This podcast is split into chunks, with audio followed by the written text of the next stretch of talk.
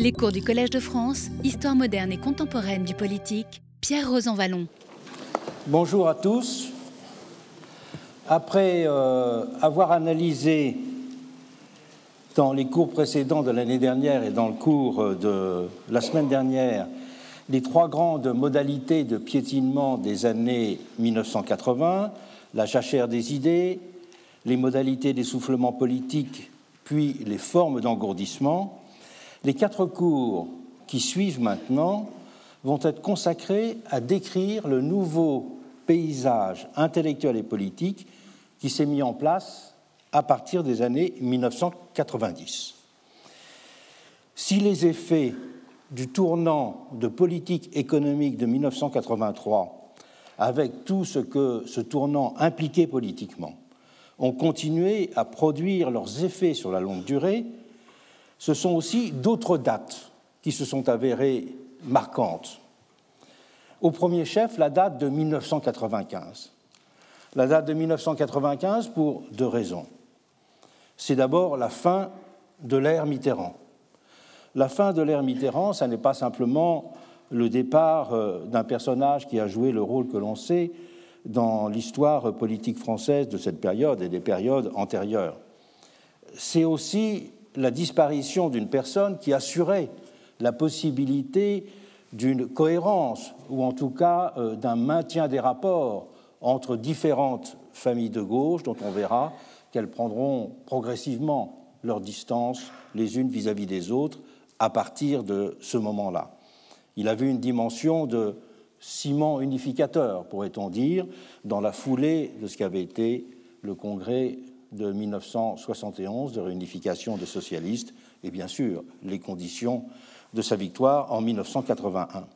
Mais 1995 aussi, ça a été, après l'élection de Jacques Chirac, le moment des grandes grèves de l'hiver 1995, avec tout le retentissement qu'elles ont eu dans le pays par le fait de la dimension de ces grèves, mais aussi le retentissement qu'elles ont eu dans la vie intellectuelle et je le montrerai aussi dans la constitution de nouvelles références dans la gauche française.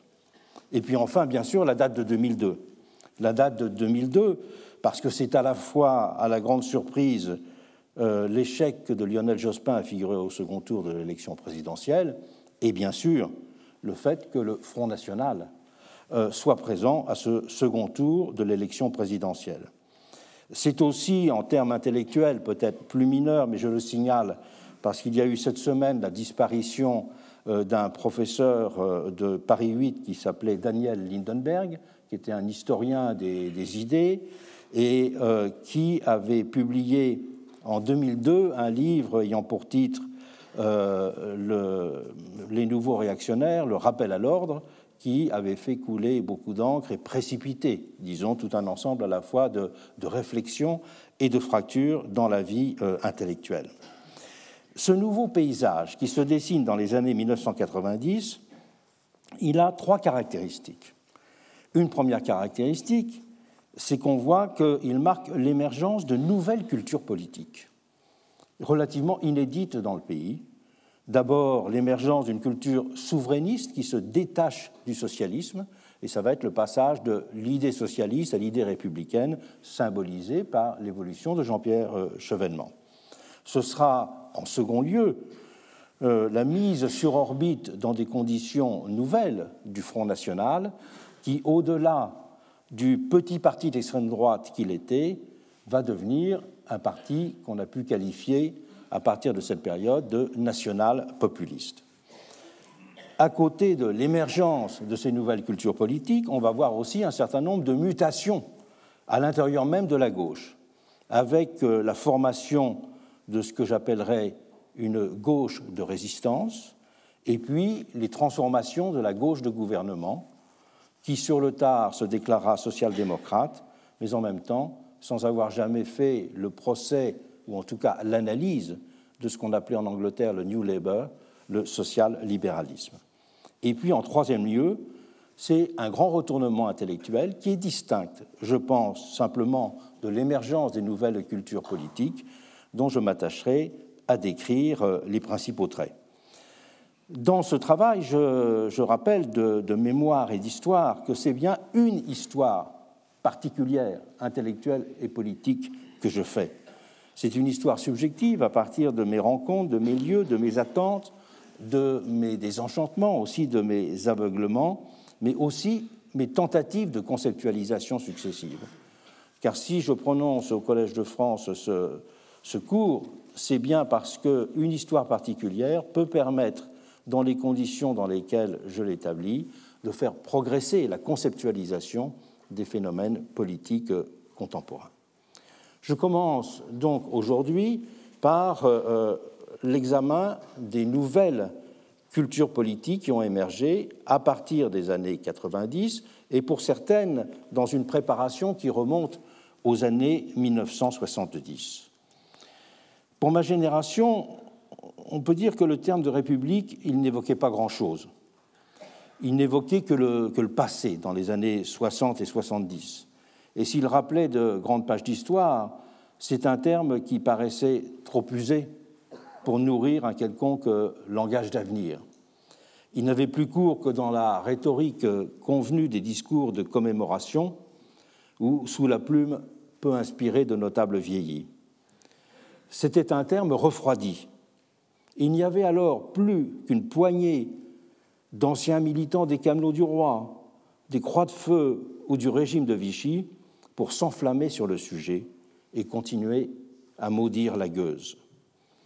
Aussi avait-ce été avec un choc pour moi quand les responsables du CRS décidèrent de réhabiliter cette République et de s'en faire des champions dans les années 1980, tout en déclarant simultanément dépasser la référence au socialisme.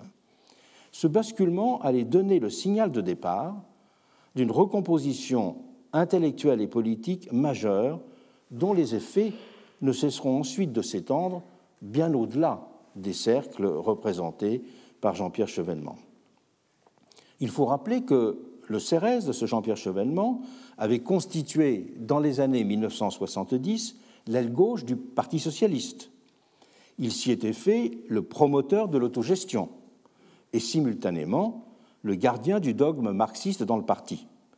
Et c'était aussi autour de ces idées qu'avait été élaboré le programme commun de 1972, programme dont l'inspiration guédiste avait permis d'obtenir l'assentiment du Parti communiste.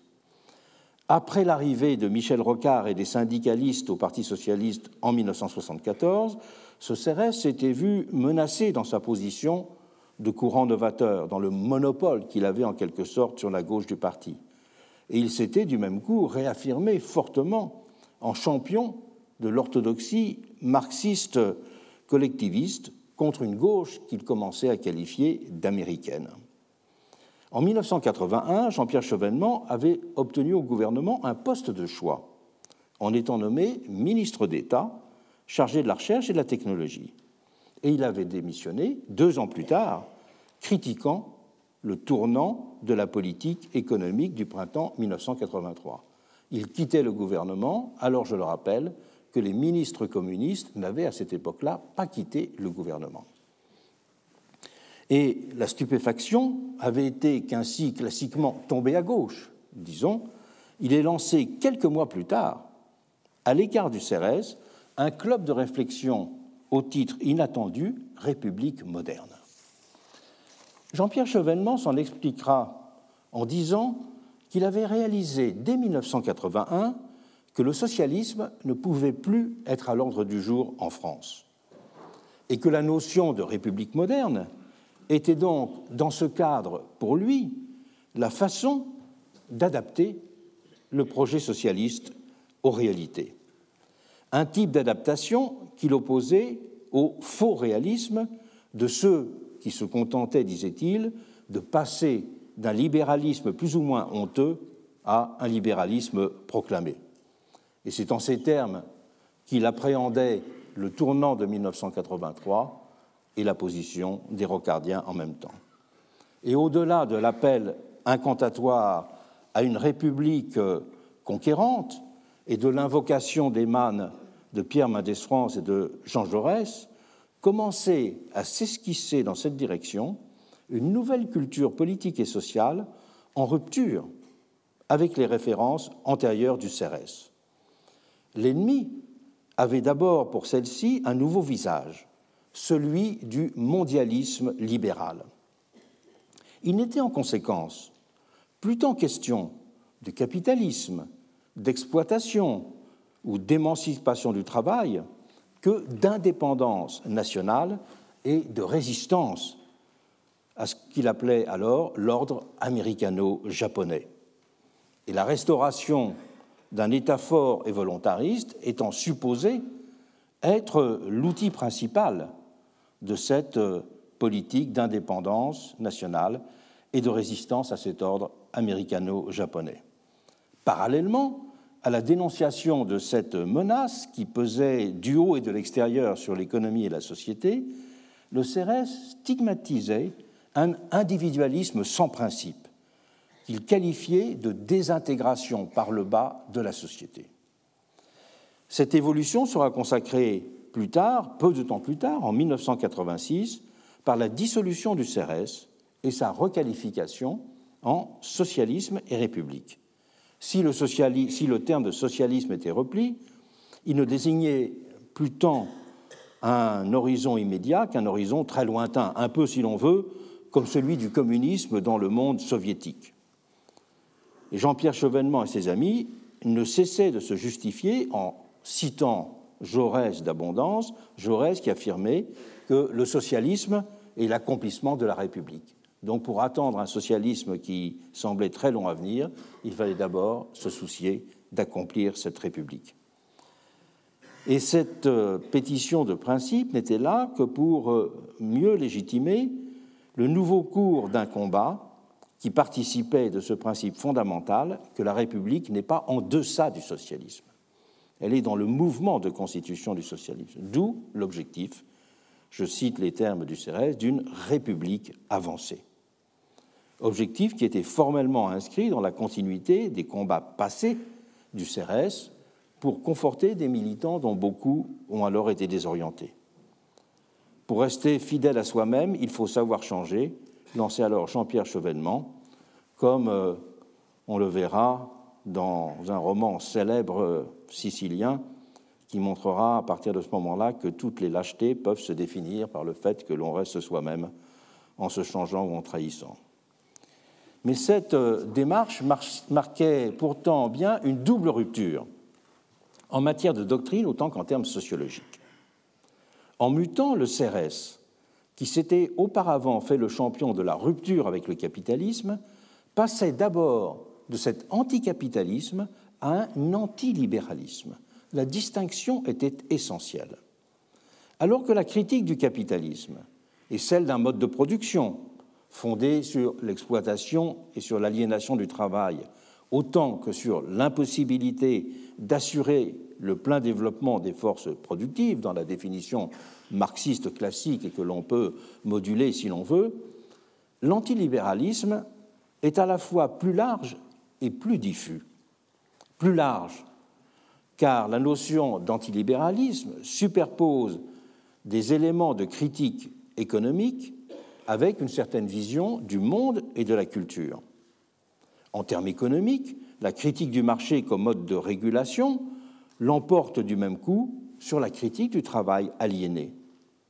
Même si c'était exprimé chez Jean-Pierre Chevènement dans des termes un peu énigmatiques, lorsqu'il disait par exemple qu'entre le marché et le socialisme, il y a place pour autre chose, la République.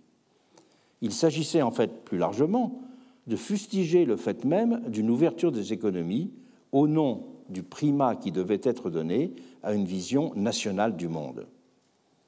En effet, la mondialisation en marche était dès ce moment-là assimilée, je le cite, à une colonisation douce. Cela s'accompagnait simultanément d'une dénonciation de ce qu'on appellera plus tard le libéralisme culturel. Libéralisme culturel correspondant pour socialisme et république à une américanisation du monde, c'est une de leurs expressions favorites de l'époque, et à l'avènement d'un individualisme dévastateur. Un tel antilibéralisme mêlait de la sorte de forts accents antimodernes et nationalistes à des éléments habituelle, disons, de critique économique et sociale. C'était parallèlement une vision très particulière de la démocratie qui était défendue. Une conception que l'on pourrait dire substantielle, opposée à la conception plus classiquement procédurale. Les dirigeants de l'ex-CRS moquaient ainsi volontiers l'attachement que la deuxième gauche portait aux mouvements sociaux, à l'expression des différences et à une culture de la délibération. Pour eux, démocratie voulait d'abord dire règne de l'intérêt général, et donc affirmation d'un État fort qui en soit le garant et l'argent et l'agent. Il parlait d'un modèle de démocratie fondé sur le citoyen et donc sur l'école. Mais cette école n'était pas tellement celle de l'apprentissage de l'autonomie que celle, pour reprendre une formule révolutionnaire française, de la mise au moule, dont n'avaient cessé de rêver de nombreux réformateurs. Elle devait en effet pour eux produire une communauté de citoyens immédiatement identifiée à l'intérêt général, le commun devant s'affirmer comme une donnée et non pas comme un objet de négociation.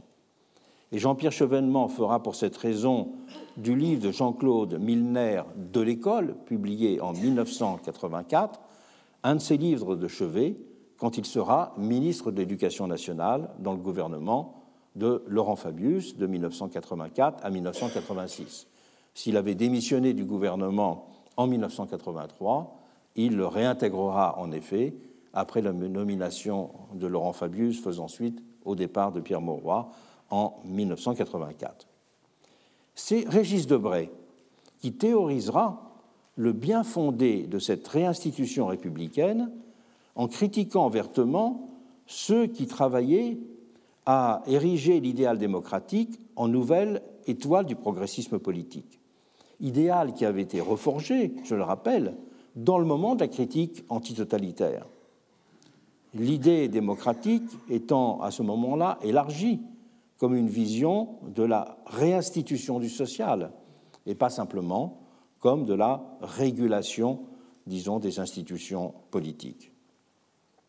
Dans un article qui avait marqué les esprits publié en 1989 dans le Nouvel Observateur et qui avait pour titre Êtes-vous démocrate ou républicain il avait instruit de cette façon le procès de la démarche qu'un certain nombre d'entre nous étions à entreprendre autour de Claude Lefort pour redonner sens et force à une vision de la démocratie ramenée justement à son expérience, à, à sa dimension émancipatrice.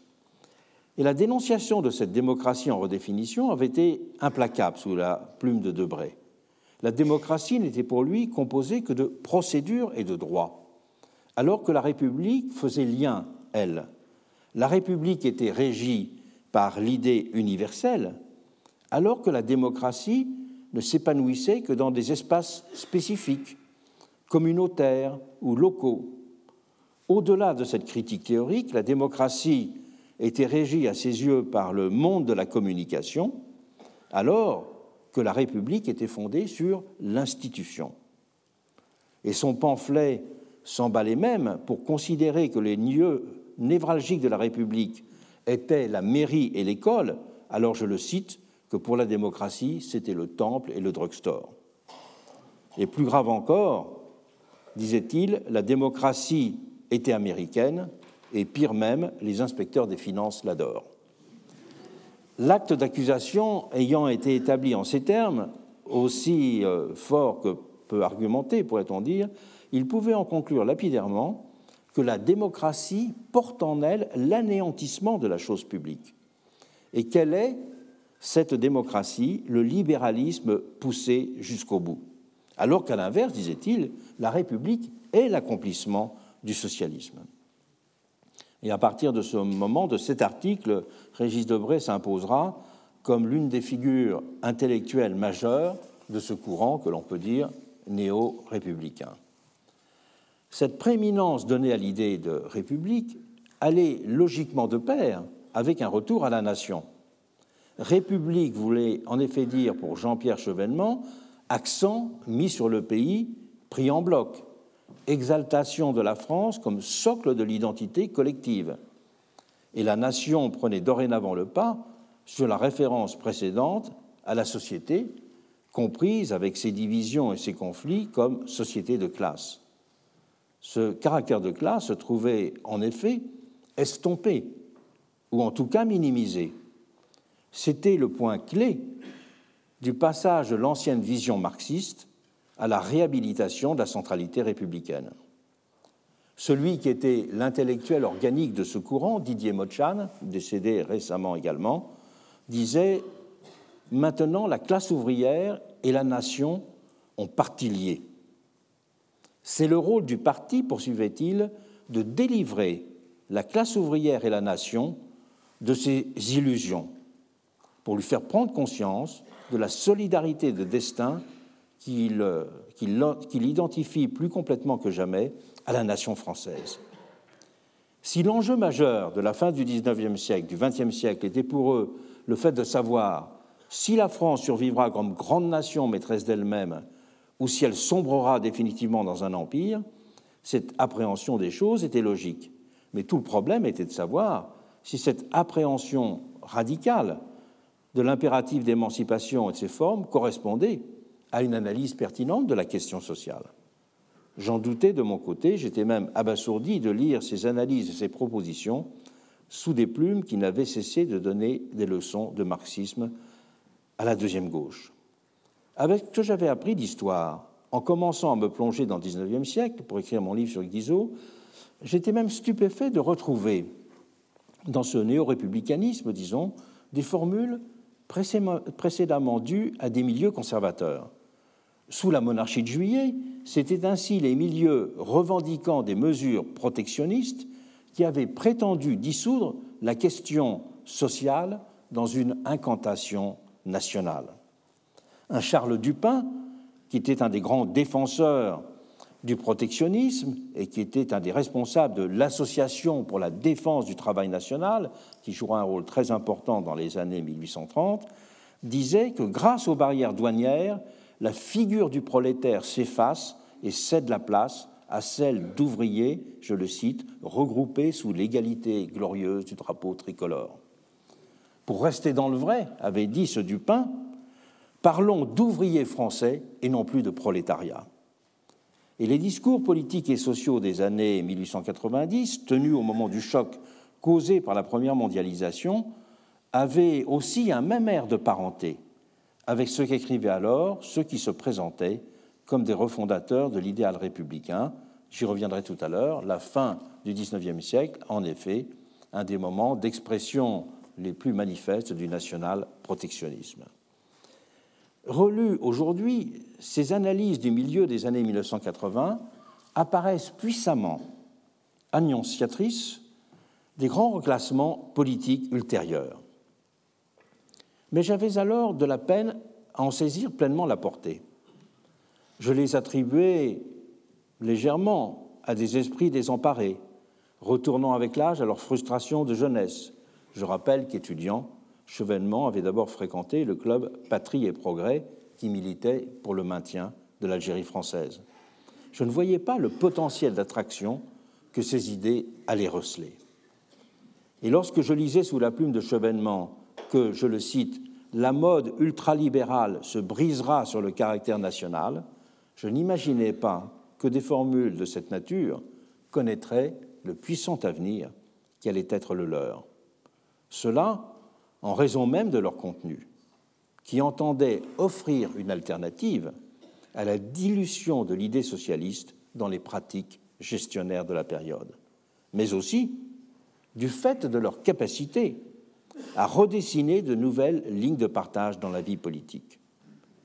Dès les premiers pas de son retournement, le CRS avait en effet souligné que le clivage central n'était plus entre la droite et la gauche, mais entre ceux de droite et de gauche qui voulaient résister à la normalisation mondialiste et défendre l'indépendance nationale sous la bannière d'une république refondée, et ceux, de l'autre côté, qui consentaient dorénavant à cet ordre du monde mondialisé et se prosternaient devant le veau d'or Alors, disait-il, ils avaient prétendu changer la vie.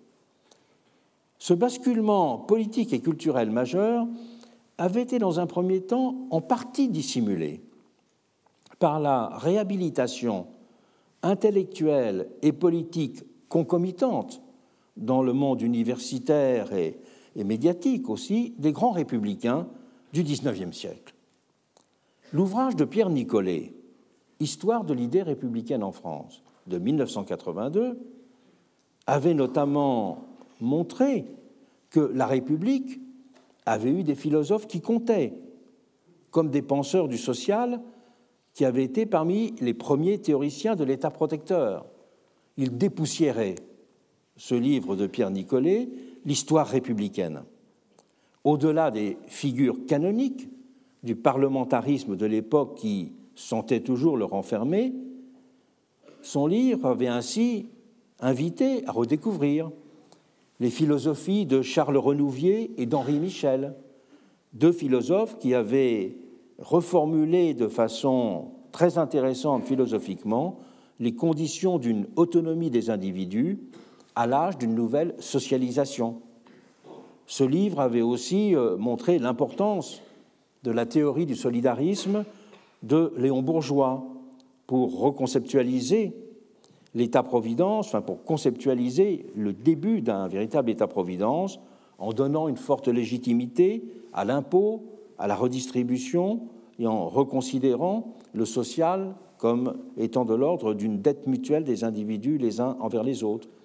Ce livre de Nicolet avait aussi souligné l'importance de juristes comme Maurice Oriou ou Léon Duguy, là quelques années plus tard, qui avaient puissamment reconceptualisé la notion de service public. Il soulignait encore l'importance qu'avait le républicanisme sociologique chez un Durkheim. De cette façon, la nouvelle attention qui était portée à ces auteurs, à ces écoles de pensée, avait participé d'une certaine façon de cette classe de rattrapage que j'évoquais dans mes cours précédents, et redorer intellectuellement le blason intellectuel du républicanisme, comme l'avait été à la même époque celui du libéralisme dans l'ordre des idées au moins, comme l'avait été aussi à la même époque celui du premier socialisme, avec la redécouverte de la figure de Pierre Leroux et un certain nombre de, republications de ses ouvrages. Et cette réhabilitation française avait eu pour corollaire, dans le monde anglo-saxon, le nouvel accent mis sur l'importance de ce qu'on appellera le civic republicanism dans la formation de la modernité démocratique, question qui a joué un rôle central dans l'historiographie anglaise et américaine récente. Parce que, alors que des générations d'étudiants avaient considéré que c'était Locke qui était le père fondateur de la modernité démocratique, les travaux de John Pocock, les travaux de Quentin Skinner et de quelques autres avaient souligné tout ce que les trois grandes révolutions anglaises, américaines et françaises avaient dû à l'œuvre des anciens, ce qu'ils avaient dû euh, à Cicéron, à Tite-Live, ce qu'ils avaient dû à l'humanisme civique de l'Italie médiévale, ce qu'ils avaient dû aussi aux grands penseurs anglais radicaux du XIXe siècle, comme euh, James Harrington et son livre Okeana, comme Algernon Sidney et ses discours sur le gouvernement, livres qui ont été considérés comme faisant vraiment euh, les livres de base de la Révolution américaine. Livres aussi, c'est moins connu, mais qui ont été amplement commentés et réédités pendant la Révolution française. Ces grands penseurs britanniques de la République civique du XVIIe siècle ont en effet fait partie des sources intellectuelles qui ont notamment alimenté toute la réflexion constitutionnelle de l'année 1793, puisque c'est en 1793 que l'on voit euh, de nouvelles traductions de Okeana d'Harrington et des discours sur le gouvernement d'Algernon euh, euh, Sidney.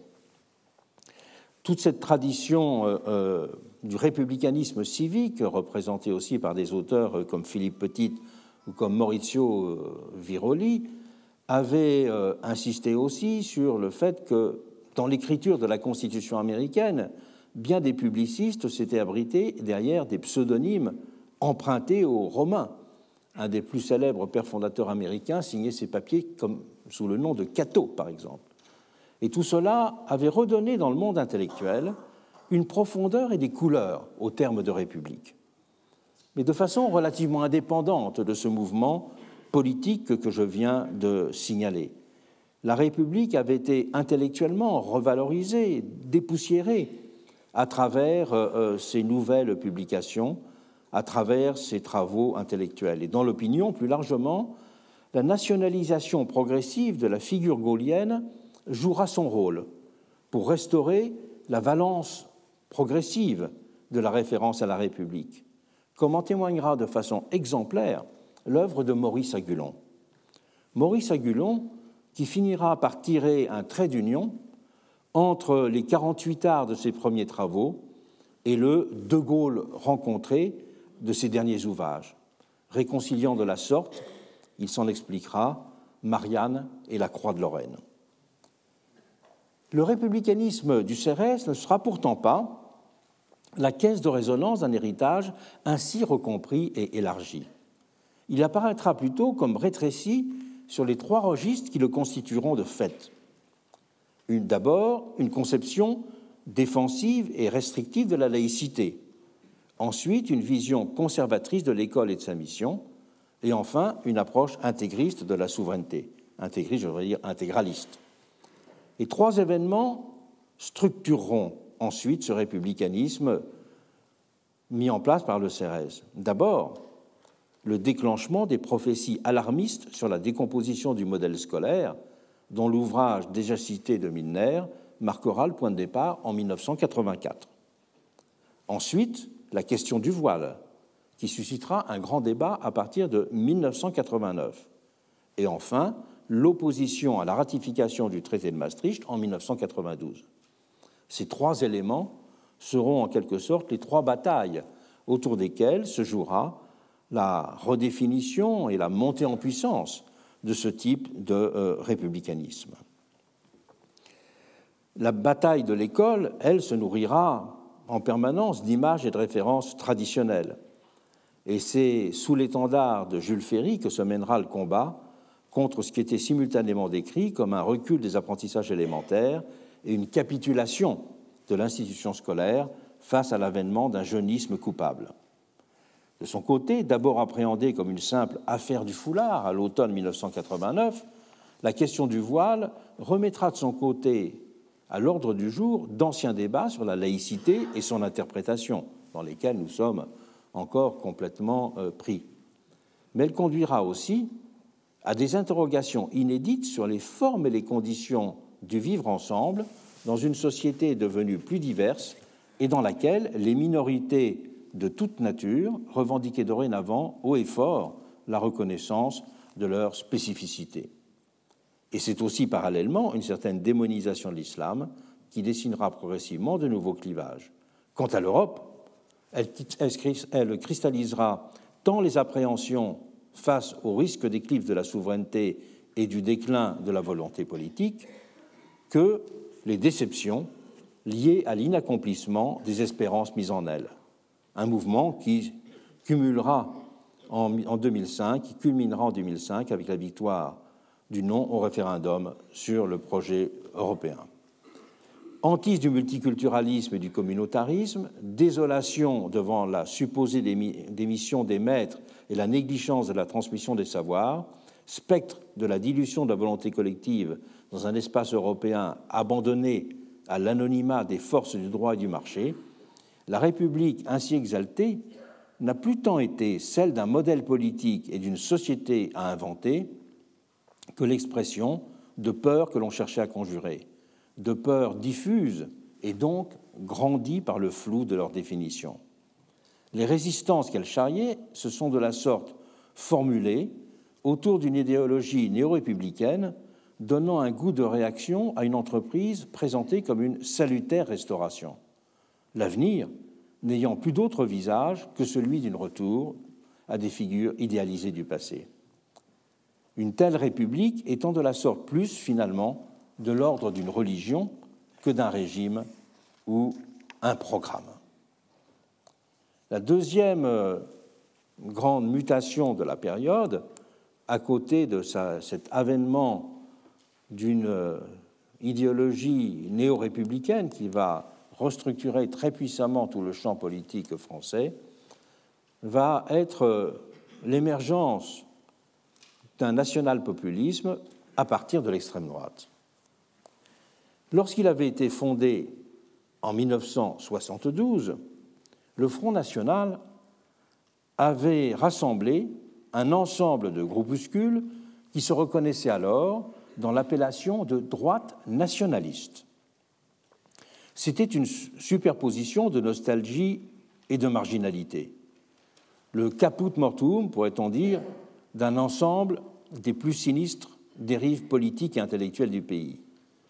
On y retrouvait, en ce début des années 70, des membres de formations néofascistes et néo-nazis des années 30, des défenseurs du maréchal Pétain, des anciens de l'OAS, des membres des comités Tixier-Vignancourt, comité qui s'était formé lors de l'élection présidentielle de 1965. Intellectuellement et culturellement, se situait dans son orbite des héritiers de Charles Maurras, alors encore fréquemment cité, des chrétiens traditionnalistes proches de Monseigneur Lefebvre, chrétiens qui occuperont à partir de 1977 l'église Saint-Nicolas du Chardonneret près d'ici à Paris, qui comprendra aussi des négationnistes exaltés, aussi bien que les doctrinaires sulfureux du Grèce, dont je dirai quelque chose dans une séance prochaine. Tout cela formait une nébuleuse composite, éclatée entre de nombreuses petites chapelles, parfois concurrentes et même ennemies. Mais tous partageaient une même haine du gaullisme et souvent un antisémitisme viscéral, des sentiments xénophobes profondément ancrés et une même hantise du mélange des races. Et tous se comprenaient comme les défenseurs d'un Occident qu'ils voyaient, au-delà de la menace communiste, attaqué dans son identité profonde par les valeurs modernistes et libérales, autant que par le péril migratoire. Mais ce front national, ainsi constitué, ne pesait du même coup politiquement que du poids de cette addition groupusculaire. Et aux élections législatives de 1973, les candidats du Front National ne recueilleront ainsi que 1,32% des suffrages exprimés. Et Jean-Marie Le Pen avait dû se contenter de 0,74% des voix au premier tour de l'élection présidentielle de 1974. C'était un parti dont on pouvait donc dire et dont on pouvait penser qu'il représentait le passé, celui des haines recuites et des idéologies les plus douteuses. Cette dimension d'extrême droite, ancrée dans les rancœurs et les nostalgies, persistera longtemps.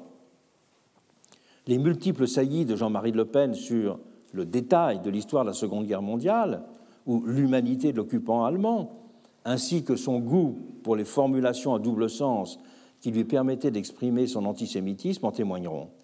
Et les organisations étrangères avec lesquelles il était lié en seront aussi l'expression, voire le MSI italien, le mouvement britannique d'Enoch Powell ou encore les néo-nazis autrichiens. Mais du sein même de cette continuité, le Front National réussira à monter électoralement en puissance dans le contexte de fin des Trente Glorieuses et de progression en flèche du chômage. Fort de ses slogans Les Français d'abord, mettre en avant la préférence nationale, 2 millions de chômeurs, ce sont 2 millions d'immigrés de trop, et de sa mise en avant de la question sécuritaire, son audience fera un spectaculaire bond en avant dans les années 1980. Le parti obtiendra ainsi plus de 11% des suffrages aux élections européennes de 1984 et son chef montera près de 15% lors du premier tour de la présidentielle de 1988. Désormais solidement installé dans le paysage politique français, il atteindra des scores encore plus importants et obtiendra des élus à tous les niveaux de l'organisation politique et territoriale de l'espace français, le score du parti culminant ensuite à 24% aux élections européennes de juin 2014. Outre les facteurs proprement économiques et sociaux qui ont sous-tendu cette progression, la montée en puissance du Front National se nourrira aussi du désenchantement démocratique qui s'amplifiera à partir de la fin des années 1980, sous les espèces d'une crise de la représentation et d'un sentiment d'abandon qu'exprimeront un nombre croissant de Français. En se faisant le champion de la dénonciation de la bande des quatre et de l'établissement, il récoltera les dividendes de sa stigmatisation des élites et de sa dénonciation du système, l'allégorie du coup de balai faisant son apparition sur ses affiches dès le début des années 1990. En étant progressivement multipliés par 15 ou 20, ces électeurs avaient du même coup changé de visage. Bien au-delà des petits cercles réactionnaires ou des milieux socioprofessionnels sensibles aux accents poujadistes d'un Jean-Marie Le Pen, rappelons qu'il avait été élu député en 1956 et en 1958 sur les listes du libraire de Saint-Céré. Le Front National avait désormais recueilli les suffrages de bien d'autres catégories de Français. Et la progression de sa pénétration dans le monde ouvrier sera notamment spectaculaire. Moins de 3% des ouvriers avaient voté Le Pen en 1974. Ils étaient 30% 20 ans plus tard et la moitié en 2012. Les chiffres montreront aussi une hausse impressionnante dans les zones périurbaines et de façon transversale dans tous les milieux au faible niveau d'éducation. Plus tard, en 2011, au moment du passage houleux de témoins à Marine Le Pen, on commencera à parler autour d'elle de nécessaire dédiabolisation du Front National comme condition d'une nouvelle progression. Et le meurtre du père a de fait entraîné une rupture avec un langage habité par l'histoire des années 1930, celle de la Deuxième Guerre mondiale et les mémoires des plaies vives de la guerre d'Algérie. Cette dédiabolisation a notamment donné congé à l'antisémitisme ouvert ou rampant qui suintait de la bouche du chef. Mais le Front National est du même coup apparu pour ce qu'il était devenu en profondeur, un national-populisme et un national-protectionnisme. Ces deux formules faisant directement écho aux thèmes et aux formulations de ce qu'on a appelé la droite révolutionnaire autant que la gauche réactionnaire des années 1890-1914. Je fais référence là aux ouvrages de Joseph Sternel et de Marc Crapez. Cette culture nationale populiste et nationale protectionniste était en rupture avec la vision économique première de Jean-Marie Le Pen. Les programmes économiques du parti dans les années 1980 restaient en effet d'inspiration ouvertement libérale. Le Front National ne cessait alors de dénoncer le trop d'État, comme les charges fiscales pesant abusivement sur les PME, tout en considérant en même temps que le désir de profit et le désir de propriété étaient les moteurs incontournables de l'économie. Et c'est ensuite la démission de l'État qu'il stigmatisera au contraire, comme les profits du capitalisme financier, les questions économiques et sociales occupant en outre une place beaucoup plus importante dans son programme. Et le parallélisme avec la littérature de la fin du XIXe siècle sera également frappant sur ce point, redonnant consistance à l'idée chère à Édouard Drummond d'un anticapitalisme national. Et le nouveau Front national de Marine Le Pen pourra ainsi se présenter comme plus à gauche qu'un parti socialiste gestionnaire. Et on verra même aux élections européennes de 2009 un tract provocateur du parti distribué dans le Nord, avoir pour slogan Jean Jaurès aurait voté Front national. En citant ce dernier, à celui qui n'a rien, le parti est son seul bien. Et c'est le moment euh, aussi où, dans son programme de 2012, intitulé Pour que vive la France, Marine Le Pen n'hésitera pas à citer Karl Marx ainsi que le manifeste des économistes atterrés. Marine Le Pen avait en outre intégré son parti à l'histoire républicaine en gommant les relents maurassiens et contre-révolutionnaires qui émaillaient encore très souvent les discours de son père, et dans la vision aussi de l'histoire française. Pour Jean-Marie Le Pen, l'héritage français ne donnait qu'une place subordonnée aux deux siècles de République. Et Jean-Marie Le Pen avait coutume d'opposer les deux siècles de République aux 4000 ans de culture européenne, aux 20 siècles de christianisme et aux 40 rois de la France. Donc, il y avait une secondarisation de ces deux siècles de République. Alors que Marine Le Pen fera davantage sien le vocabulaire républicain traditionnel. Et elle ira même, chose absolument impensable pour son père, jusqu'à se réclamer de certains éléments de l'héritage gaulliste. Et on verra même Florian Philippot se rendre chaque année sur la tombe du général de Gaulle à Colombey, les deux églises. Et loin des, vitupérations paternelles contre une démocratie essoufflée, elle sanctifiera de son côté la démocratie comme notre ultime bien commun, en dénonçant sa confiscation par une caste, et elle se présentera en porte-parole des oubliés, des invisibles et des anonymes. Ces ruptures n'ont pas été de l'ordre de ce qu'on pourrait qualifier d'aggiornamento. Elles ont simplement relativisé ce qui peut être considéré comme les spécificités natives de l'histoire française du FN, ont relativisé ces spécificités natives pour établir le FN dans son être populiste. Son être populiste dont je parlerai bientôt. Ce qui est apparu à travers ces changements affectant le passage de la République, du socialisme à la République, cette transformation de l'extrême droite en national-populisme, c'est un grand, un grand chaudron politique. Un grand chaudron politique qui va présenter un aspect essentiel, c'est une conception négative de la politique. Car à côté des deux réalignements spectaculaires que je viens d'évoquer, qui sont des réalignements qui concernent des formations politiques, ce sont aussi des nouvelles appréhensions du monde et de nouveaux clivages qui ont commencé à structurer de façon plus diffuse et plus profonde le paysage politique et social français, bien au-delà de ces deux formations politiques. Et ils se sont appréhendés, ces, ces clivages, surtout de façon négative. Dans l'ordre politique, c'est la dénonciation du système, entre guillemets, qui a par exemple commencé à paraître plus pertinente que l'opposition entre droite et gauche pour beaucoup.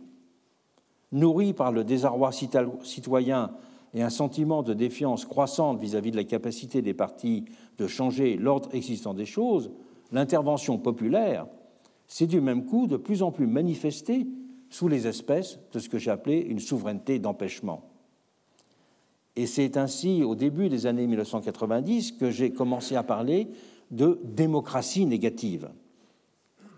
Il est d'ailleurs euh, frappant que de nombreux travaux de sciences politiques aient montré à ce moment-là que l'on est passé d'une privatisation qui était en cours dans les années 1980, d'un retrait des citoyens qui se repliaient sur la sphère privée, à une politisation d'un nouveau type, une politisation négative. Les gens sont alors revenus à la politique, mais en accablant la politique. Pour euh, exprimer les choses dans le langage d'Albert Hirschman, Albert Hirschman, vous savez, euh, montrait que face à des situations, il y a trois manières de réagir. On peut réagir par l'exit, le voice ou la loyalty. La loyalty, c'est-à-dire l'adhésion à un système. Le voice, c'est la protestation. Et l'exit, c'est la défection. Eh bien, les années 1980 ont été marquées par des années euh, d'exit c'est-à-dire le retour sur la sphère privée, alors que les années 1990 ont été un retour du voice, de la protestation, sous les espèces de cette euh, politisation négative, de ce que j'appelais une démocratie négative. Dans la France des années 1950, le poujadisme avait déjà illustré cette conception négative en présentant aux élections de 1956, je le rappelle, des candidats qui avaient eu pour seul programme d'inviter à sortir les sortants. Mais le mouvement n'avait été qu'un feu de paille, mobilisant de surcroît essentiellement un milieu spécifique, celui des artisans et des petits commerçants. Mais ce mouvement a été beaucoup plus durable et plus large à partir des années 1990, alimentant autant la progression du Front National que celle de l'abstention. C'est alors marqué l'entrée, pour reprendre une expression d'Elias Canetti, l'entrée dans un âge des masses négatives et je parlerai de mon côté plus tard d'une exacerbation destructrice de la contre-démocratie. Et c'est en accusant parallèlement l'Europe existante d'être asservie aux puissances dissolvantes du marché que montra en puissance, à côté de cette démocratie négative, un sentiment de rejet de l'Europe, un sentiment anti-européen, reconstructeur de toute une vision du monde. Les deux votes successifs de 1992 et 2005 sur l'adoption du traité de Maastricht et du projet de constitution européenne montreront en effet la profondeur de son sentiment européen. Comme si, là aussi, c'était d'abord sur un mode négatif que l'on pouvait espérer ressusciter l'idée de volonté en politique. Et c'est parallèlement l'idée de nation qui s'était effacée dans les années 60 et 70 qui refera aussi de façon beaucoup plus diffuse surface. Et elle prendra sens dans l'ordre économique en se liant au projet d'un national protectionnisme garantissant les emplois. Nation dont on attendait aussi qu'elle redonne consistance solidaire à une société minée par l'individualisme et les inégalités. La notion d'identité s'est affirmée dans ce contexte comme une nouvelle valeur politique et sociale cardinale. Elle a été sous-tendue par une vision essentiellement négative de l'égalité. C'est en effet de l'appartenance à une même communauté de rejet et de distanciation que beaucoup se sont mis à attendre une solution à la question sociale. Pour bien comprendre cet air diffus du temps, il faut voir que ces idées n'ont pas constitué une théorie unifiée et bien ordonnée. Elles ont en effet eu pour caractéristique d'être formulées en étant greffées sur des phobies, des passions ou des préjugés pouvant être fort différents ou sur des substrats doctrinaux ayant leurs histoires propres et leurs spécificités. Nous avons donc besoin d'une théorie des greffes et d'une théorie des passerelles pour bien comprendre ce qui se passe politiquement et intellectuellement pendant cette période. Pour analyser, pour commencer à, établir cette théorie des greffes, prenons le cas de l'égalité-identité. Cette vision de l'égalité-identité, qui monte en puissance dans ces années-là, elle a pu être greffée sur différents substrats elle a pu être greffée sur un socle de xénophobie et ou de rejet viscéral de l'immigration. Cela avait déjà été le cas à la fin du XIXe siècle dans la vision de la nation telle que Barès l'avait conçue. Au-delà de l'appréhension historique de la nation, l'auteur de La colline inspirée avait en effet publié au moment des élections législatives de 1893 un pamphlet incendiaire qui avait pour titre Contre les étrangers et dans lequel l'idée de patrie était redéfinie à partir d'un rejet des étrangers qui redéfinissait elle-même la question sociale. Et Barès expliquera d'ailleurs que c'est par un retournement intérieur du socialisme de sa jeunesse qu'il était devenu un des chantres du nationalisme. L'idée de patrie correspondait chez lui à la constitution d'un front de rejet contre les ouvriers étrangers et ce qu'il appelait la marée montante des naturalisations, qui menaçait ce qu'il appelait la race française. Et Barès défendra sur cette base tout un ensemble de mesures économiques pour mettre en œuvre ce qu'on a commencé à appeler pendant cette période un protectionnisme ouvrier. Préférence nationale systématique en matière d'embauche, expulsion des étrangers à la charge de l'assistance publique, taxation spécifique de l'utilisation de la main-d'œuvre étrangère. Et ces questions alimenteront de nombreuses propositions de loi et permettront de mettre en place l'atmosphère qui contribuera à ce que de nombreuses agressions d'ouvriers étrangers eurent lieu pendant cette période. Il se formera d'ailleurs alors une Ligue pour la défense du travail national, dont les slogans étaient La France aux Français ou La France envahie par les étrangers. L'égalité-identité, donc, elle peut être greffée sur une telle vision xénophobe dont on voit très bien les premières formulations théorisées par un Maurice Barrès et qui seront exactement reprises dans les années 1990. Mais cette égalité-identité, elle peut être aussi fondée de façon plus traditionnelle sur une conception que l'on pourrait dire classiquement républicaine de la nation-fraternité, pour laquelle le lien national est lié à un type de patriotisme constitutionnel considéré comme premier par rapport à une solidarité redistributive d'État-providence. Et on peut, en troisième lieu, aussi faire d'une conception sociétale de la laïcité le fondement du lien social national.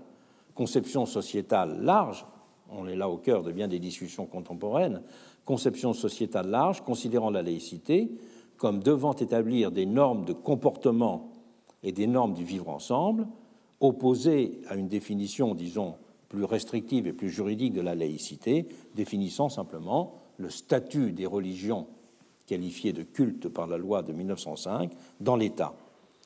Et on voit bien que greffé sur ces différentes approches, une même conception de l'identité-égalité pourra prendre des tonalités spécifiques, voire même contradictoires.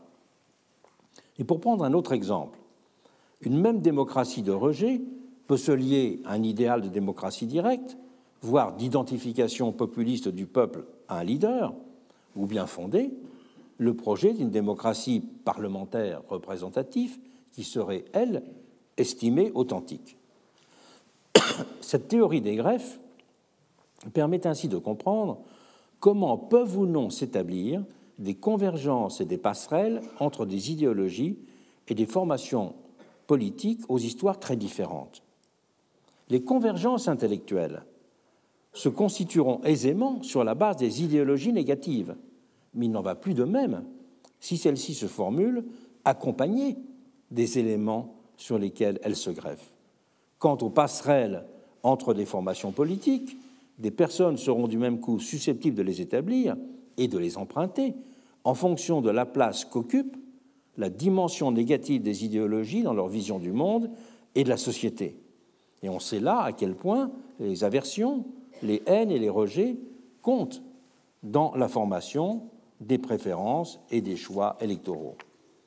Appréhender les choses de cette façon permet d'éviter de faire des amalgames hasardeux et en même temps de comprendre les conditions de circulation croisée des idées, des personnes et des mouvements politiques.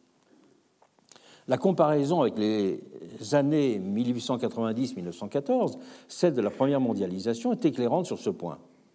On avait en effet alors déjà vu des idéologies et des opinions se recomposer sur un mode inédit, droite révolutionnaire et gauche réactionnaire, comme je les ai mentionnés, pour reprendre les typologies acceptées, se mêlant alors en même temps que s'opéraient des reclassements personnels spectaculaires, particulièrement dans les milieux des révolutionnaires blanquistes, les milieux des révolutionnaires blanquistes où l'on verra des plus éminents de leur figure passer à l'extrême droite sous la bannière d'un anticapitalisme antisémite. Mais il faut en même temps souligner que ce parallélisme présente une différence de taille.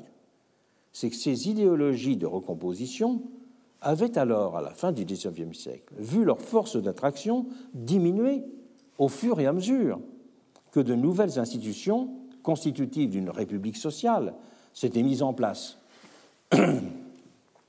Avec les lois sur les accidents du travail, les retraites, les premiers pas vers une sécurité sociale, ou encore le développement des syndicats et des conventions collectives, la condition ouvrière avait en effet mieux été protégée au tournant du XXe siècle, dissipant dans ce cas les illusions du national-protectionnisme et la haine des étrangers qu'il véhiculait. Et c'est aussi dans le cadre de ces recompositions qu'il faut comprendre l'émergence du phénomène politique et social majeur que représente, en France mais aussi partout dans le monde, la montée en puissance des populismes. C'est un phénomène que l'on ne saurait réduire à une série de victoires d'un style politique démagogique alimenté par les rancœurs et le désarroi des citoyens. Il y a bien en effet une raison populiste qui a sa cohérence et dont on peut décrire les éléments constituants. Je m'attacherai dans un cours, je consacrerai un cours entier à l'analyse des populismes contemporains et en proposer une conceptualisation. Mais il faut souligner euh, dès maintenant que la théorie des, greffes que je viens d'esquisser est très importante aussi pour comprendre ces populismes. Parce que cette théorie des greffes permet de comprendre comment, tout en partageant par exemple une même vision critique de la démocratie existante ou des institutions européennes, ces populismes peuvent présenter des traits spécifiques, dans certains cas enracinés dans un socle d'extrême droite, focalisé sur les questions d'immigration, dans d'autres cas articulés sur une culture politique du dégagisme, ou articulés, dans d'autres cas, disons un populisme de gauche, avec des projets de réduction des inégalités.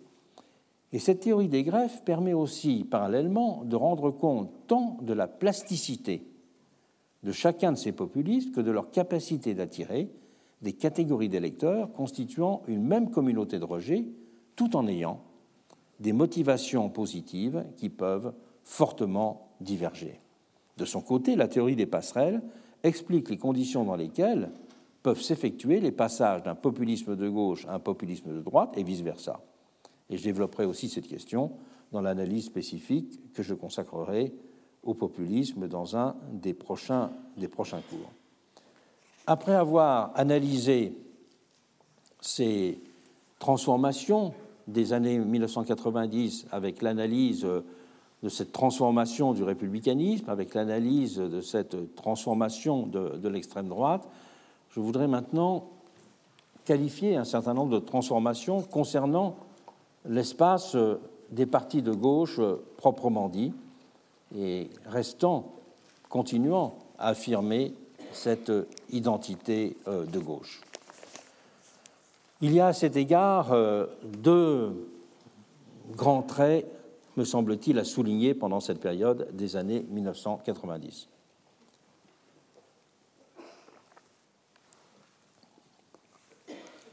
Un premier grand trait, c'est la constitution progressive de ce que j'appellerais une gauche de résistance et dont je vais essayer de définir les, caractéristiques. Gauche de résistance dont on peut considérer que la date de 1995 marque un point de référence facilement identifiable. La deuxième évolution, c'est ce que j'appellerais la confusion, la conversion pardon, déphasée à la social-démocratie de la gauche de gouvernement, qui n'arrivera pas à travers cette conversion, à retrouver les éléments d'une identité autre que gouvernante. Et je montrerai enfin dans quelles conditions on peut considérer que le rapport à l'avenir a été substantiellement modifié par euh, euh, ces deux transformations à gauche, et que contrairement à ce qu'on analyse souvent, ce n'est pas simplement l'idée de progrès qui euh, a fait de plus en plus défaut, mais comment c'est la représentation des conditions d'une solidarité ou d'une démocratie effective qui n'ont pas été suffisamment formulées. Voyons d'abord les conditions de constitution de ce que j'appelais cette gauche de résistance. Partons de 1995 pour la caractériser. La France a connu en effet à l'hiver 1995 un des mouvements de grève les plus importants de l'après-guerre. Le nombre de manifestants et de grévistes alors impliqués venant juste après les records enregistrés en mai 68. Mais c'est un mouvement qui, à la différence de 68, malgré son ampleur, n'a pas fait surgir d'idées neuves, n'a pas constitué une étape dans la longue histoire de l'émancipation, ne s'est lié à la formulation d'aucune utopie. Il a en revanche été caractérisé par des éléments de langage qui ont marqué une rupture dans l'histoire sociale et politique. Ce mouvement a ainsi exprimé son ressort le plus puissant en mettant ce mot de résistance au poste de commandement. Un mot glorieux, mais également ambigu, dont la véritable portée n'apparaîtra que progressivement. Dans un premier temps, c'est aussi le monde intellectuel qui s'est déchiré face à un événement qui a constitué une sorte de révélateur auquel conduisait le pragmatisme des uns et la posture des autres.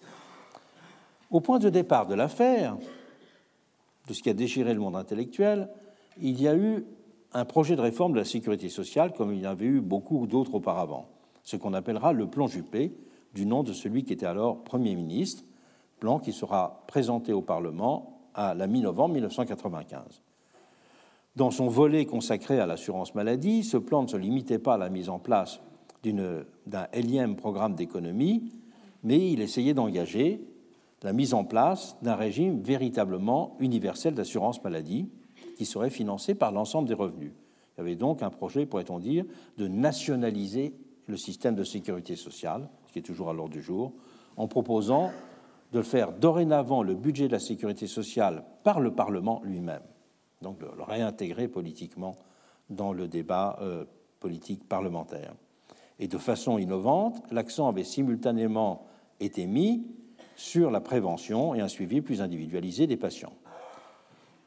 Ces éléments étaient apparus suffisamment positifs sur le fond à la CFDT pour qu'elle parle à son propos de soutien critique. Critique du fait de nombreux aspects techniques qui apparaissaient contestables ou problématiques. Et cette position valut à la CFDT de recevoir une volée de bois vert de la part des autres syndicats qui s'inquiétaient, eux, surtout, d'une réforme parallèle qui avait été annoncée en même temps mais qui était distincte, c'était celle de la réforme des systèmes spéciaux de retraite, dont celui de la SNCF. Réforme qui présentait en même temps, télescopait et brouillait la première, question qui était spécialement ultra sensible dans le secteur public. Et brutalement défaite par la droite aux législatives de 1993, la gauche euh, parlementaire entendait de son côté mener la vie dure au pouvoir pour jouer résolument son rôle d'opposant. Et seuls quelques socialistes, parmi lesquels Michel Rocard et Martine Aubry, Martine Aubry qui avait vu dans ce projet l'amorce de ce qu'elle mettra ensuite en place avec la CMU, la CMU étant un projet euh, initié à ce moment-là. Ils jugèrent de façon équanime le projet en se contentant d'une appréciation sur le fond. Et c'est dans ce contexte que la revue Esprit qui comptait beaucoup de lecteurs dans les milieux professionnels de la santé et des services sociaux, prit l'initiative d'une pétition pour soutenir le soutien critique de la CFDT. J'y avais naturellement ajouté mon nom, aidant à en collecter quelques-uns. Par solidarité avec la démarche sur le fond, d'abord, j'avais en effet publié quelques mois plus tôt La Nouvelle Question sociale, un ouvrage dans lequel j'avais parlé de la nécessité de refaire nation pour relégitimer notre système de protection sociale et rendre acceptable la hausse des prélèvements nécessaires pour l'alimenter, pour sortir aussi du réflexe de posture que je déplorais dans les rangs d'une gauche qui s'y soumettait d'autant plus que son capital d'idées s'était érodé.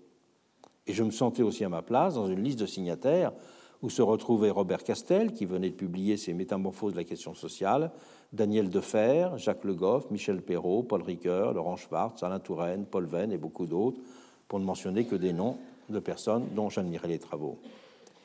Ces signatures avaient commencé à être collectées à la mi-novembre, avant donc que le mouvement de grève ne se déclenche vraiment, parce que c'est en décembre qu'il s'amplifiera.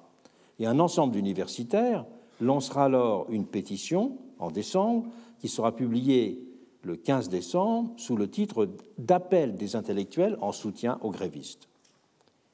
Cet appel ne disait mot du contenu précis du plan Juppé. Il se contentait en termes très généraux d'en appeler à contrer, je cite, l'offensive lancée par le gouvernement contre les services publics. Les deux pétitions avaient ainsi été publiées dans des contextes différents, et c'était d'une certaine façon télescopé à contre-temps. Elles ne pouvaient donc pas être présentées en tant que telles sur le fond comme deux prises d'opposition antagonistes, du fait de ce décalage dans le temps. Et j'étais d'ailleurs intervenu de mon côté à plusieurs reprises au début du mois de décembre pour déplorer le mode de gestion du projet de Juppé que j'avais qualifié de euh, lamentable. Et dire que je comprenais parfaitement la révolte de ceux qui s'étaient mis en grève parce qu'ils se sentaient mis sur la touche, abandonnés, une certaine incertitude de l'avenir. Mais les médias n'en mirent pas moins en scène le spectacle d'une guerre des intellos qui fit couler beaucoup d'encre.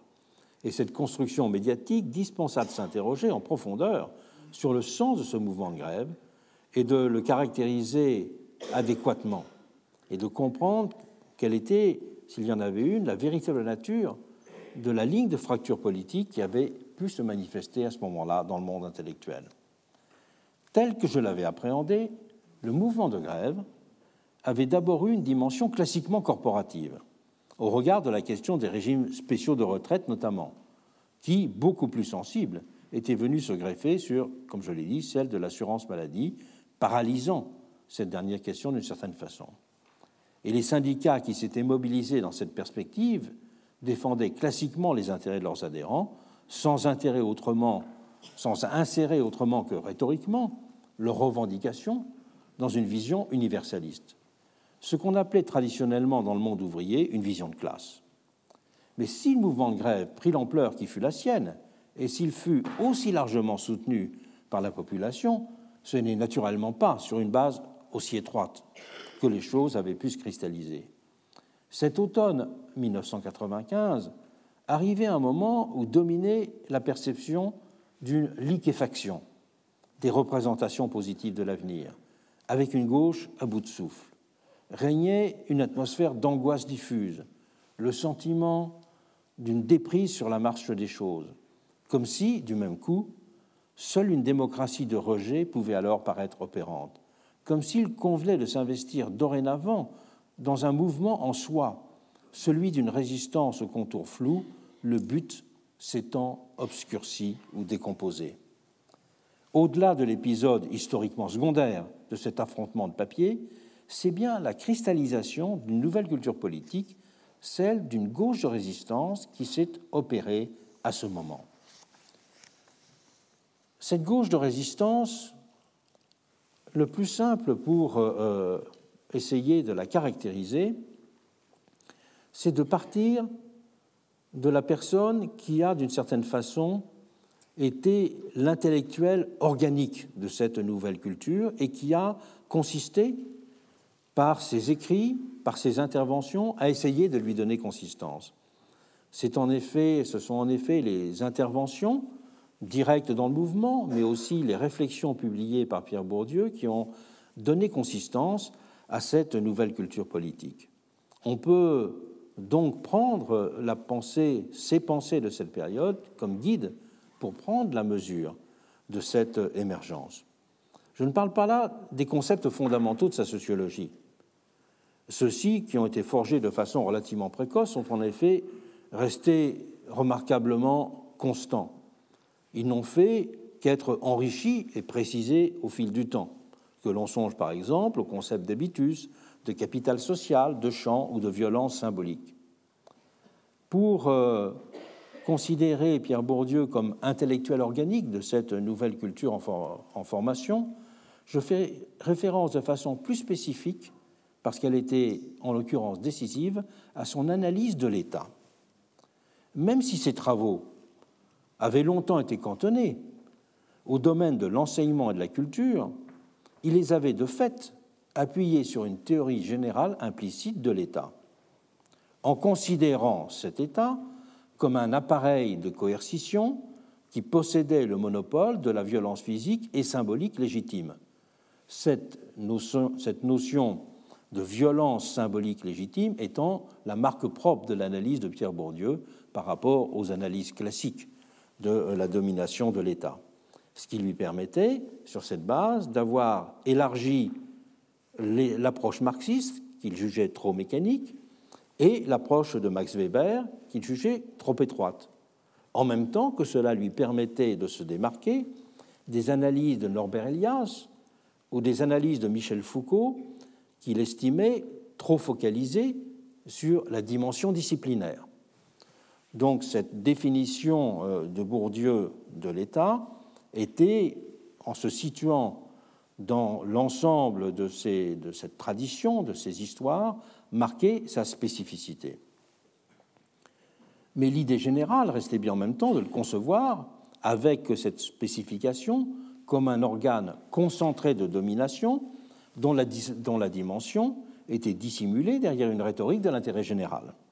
Appliquée à l'école, cette conception conduisait à la concevoir comme une institution dont la fonction de reproduction sociale était masquée par une prétention universaliste.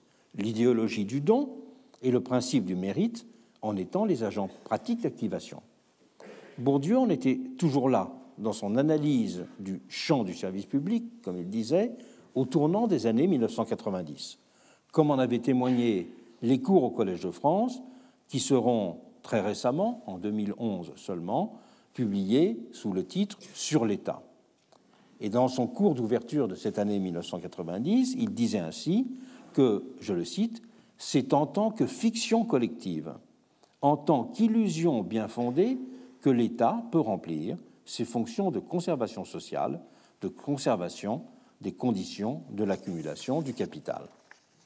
Mais tout changera ensuite vers le milieu des années 90. Ce n'est plus le procès de l'État qui sera instruit, mais c'est à l'inverse la menace représentée par son retrait qui sera dénoncé.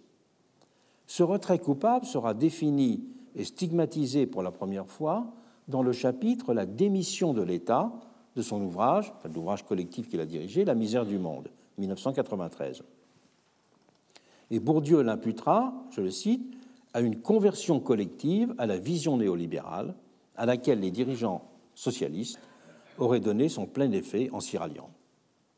En parlant de démolition organisée de l'idée de service public, il laissait du même coup entendre que cette idée de service public avait auparavant effectivement inspiré les actions et les structures de l'État. L'État, dira-t-il en effet explicitement, est un universel social tout à fait singulier dont la fin officielle est le service public. Le service du public et le dévouement à l'intérêt général. On peut tourner tout cela en dérision, poursuivait-il, invoquer des formes notoires de détournement des fins et des fonds publics, mais il reste, je continue à le citer, que la définition officielle de l'officiel est une extraordinaire invention historique, un acquis de l'humanité au même titre que l'art ou la science. Exit donc l'état mystificateur et l'état de classe, qui s'effaçait dorénavant derrière un état de service public dont le déclin était violemment dénoncé, étant de la sorte rétrospectivement érigé en institution positive. Cet État était désormais appréhendé comme, je le cite, dépositaire de toutes les valeurs universelles associées à l'idée de public. Et il était donc célébré comme une des instances collectives, je le cite à nouveau, capable de, de contrecarrer les effets de la machine infernale néolibérale. Le combat pour la permanence ou la survivance des institutions et des agents de l'ordre ancien était du même coup considéré comme le ressort vital d'une action progressiste dans la période, les ressources que recelait cet ordre ancien étant explicitement exaltées. Bourdieu allait même là jusqu'à parler du combat à front renversé que représentait une telle subversion orientée vers la conservation ou la restauration. Une subversion orientée vers la conservation ou la restauration. Ces forces de conservation, expliquait-il, n'ont aucun effet conservateur. La politique de résistance, il soulignait ce mot, qu'elles incarnaient, s'imposant au contraire comme un impératif progressiste prioritaire. Pierre Bourdieu n'a jamais expliqué s'il considérait qu'une telle approche invalidait ou pas et en quel sens son approche précédente de l'État. Mais il y avait bien à mes yeux dans ce basculement et cette rupture un élément décisif de compréhension de la période. Bourdieu en donnait d'ailleurs une des clés dans la façon qu'il avait parallèlement de reconsidérer le rôle des agents du service public. Dans ses premiers travaux, il avait par exemple parlé à propos des enseignants, je le cite, d'une complicité qui s'ignore avec le monde des dominants, complicité qui se dissimulait à elle-même sous des professions de soi généreuses. En résultait, écrivait-il, le fait que, je le cite, le système scolaire peut servir à la perpétuation des privilèges sans que les privilégiés aient à se servir de lui. Plus même, la fonction mystificatrice de l'école était à ses yeux particulièrement entretenue par ceux de ses agents à qui il avait dû sa promotion sociale. Ceux que l'école a libérés, soulignait-il ainsi, dans un texte qu'il vaut la peine de citer, sont plus que les autres enclins à croire en l'école libératrice, ce par quoi l'école conservatrice a encore raison d'eux. Aliénés par leur libération, ils doivent payer de la foi en l'école libératrice leur succès, ils mettent leur foi en l'école libératrice au service de l'école conservatrice, qui doit au mythe de l'école libératrice une part de son pouvoir de conservation. De ce fait, pour lui, nul ne pouvait vraiment échapper à sa position complice de fausse neutralité qui caractérisait l'école. Là encore, son analyse marquera une rupture dans les années 1990. Les enseignants seront en effet dès lors décrits comme appartenant à une, je cite, petite noblesse d'État qui défendra sur le terrain de son métier quotidien l'intérêt public. Il les qualifiera même de saints bureaucratiques luttant contre les bureaucraties, en but, comme bien d'autres, aux agissements d'une grande et coupable noblesse d'État. Les combats jugés corporatistes des agents de la fonction publique devenaient de la sorte uniment célébrés comme des actes de résistance aux agissements d'une technocratie enivrée de néolibéralisme. Était proclamée sur cette base une unité qui faisait du cheminot luttant pour le maintien de sa retraite à 52 ans le frère d'armes du travailleur social sous-payé se dévouant corps et âme à sa mission, tous deux s'opposant à la destruction d'une civilisation associée à l'existence du service public. C'est sur cette base que Bourdieu s'est alors imposé comme l'intellectuel organique de la gauche de résistance. Il avait du même coup été aussi conduit à se faire le théoricien de ce qu'il appellera le corporatisme de l'universel, dont les intellectuels incarnaient à ses yeux une figure et lier de cette façon la notion de résistance à une forme de restauration. Pour cette nouvelle gauche de résistance, c'est le néolibéralisme qui était devenu l'ennemi principal. Le terme de capitalisme ayant été secondarisé dans la critique sociale.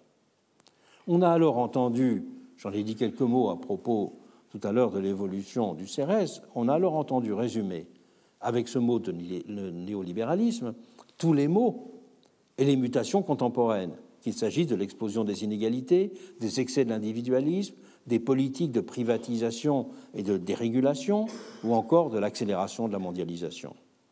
Mais c'est du même coup devenu un mot en caoutchouc, renvoyant une réalité indissociablement monolithique et insaisissable.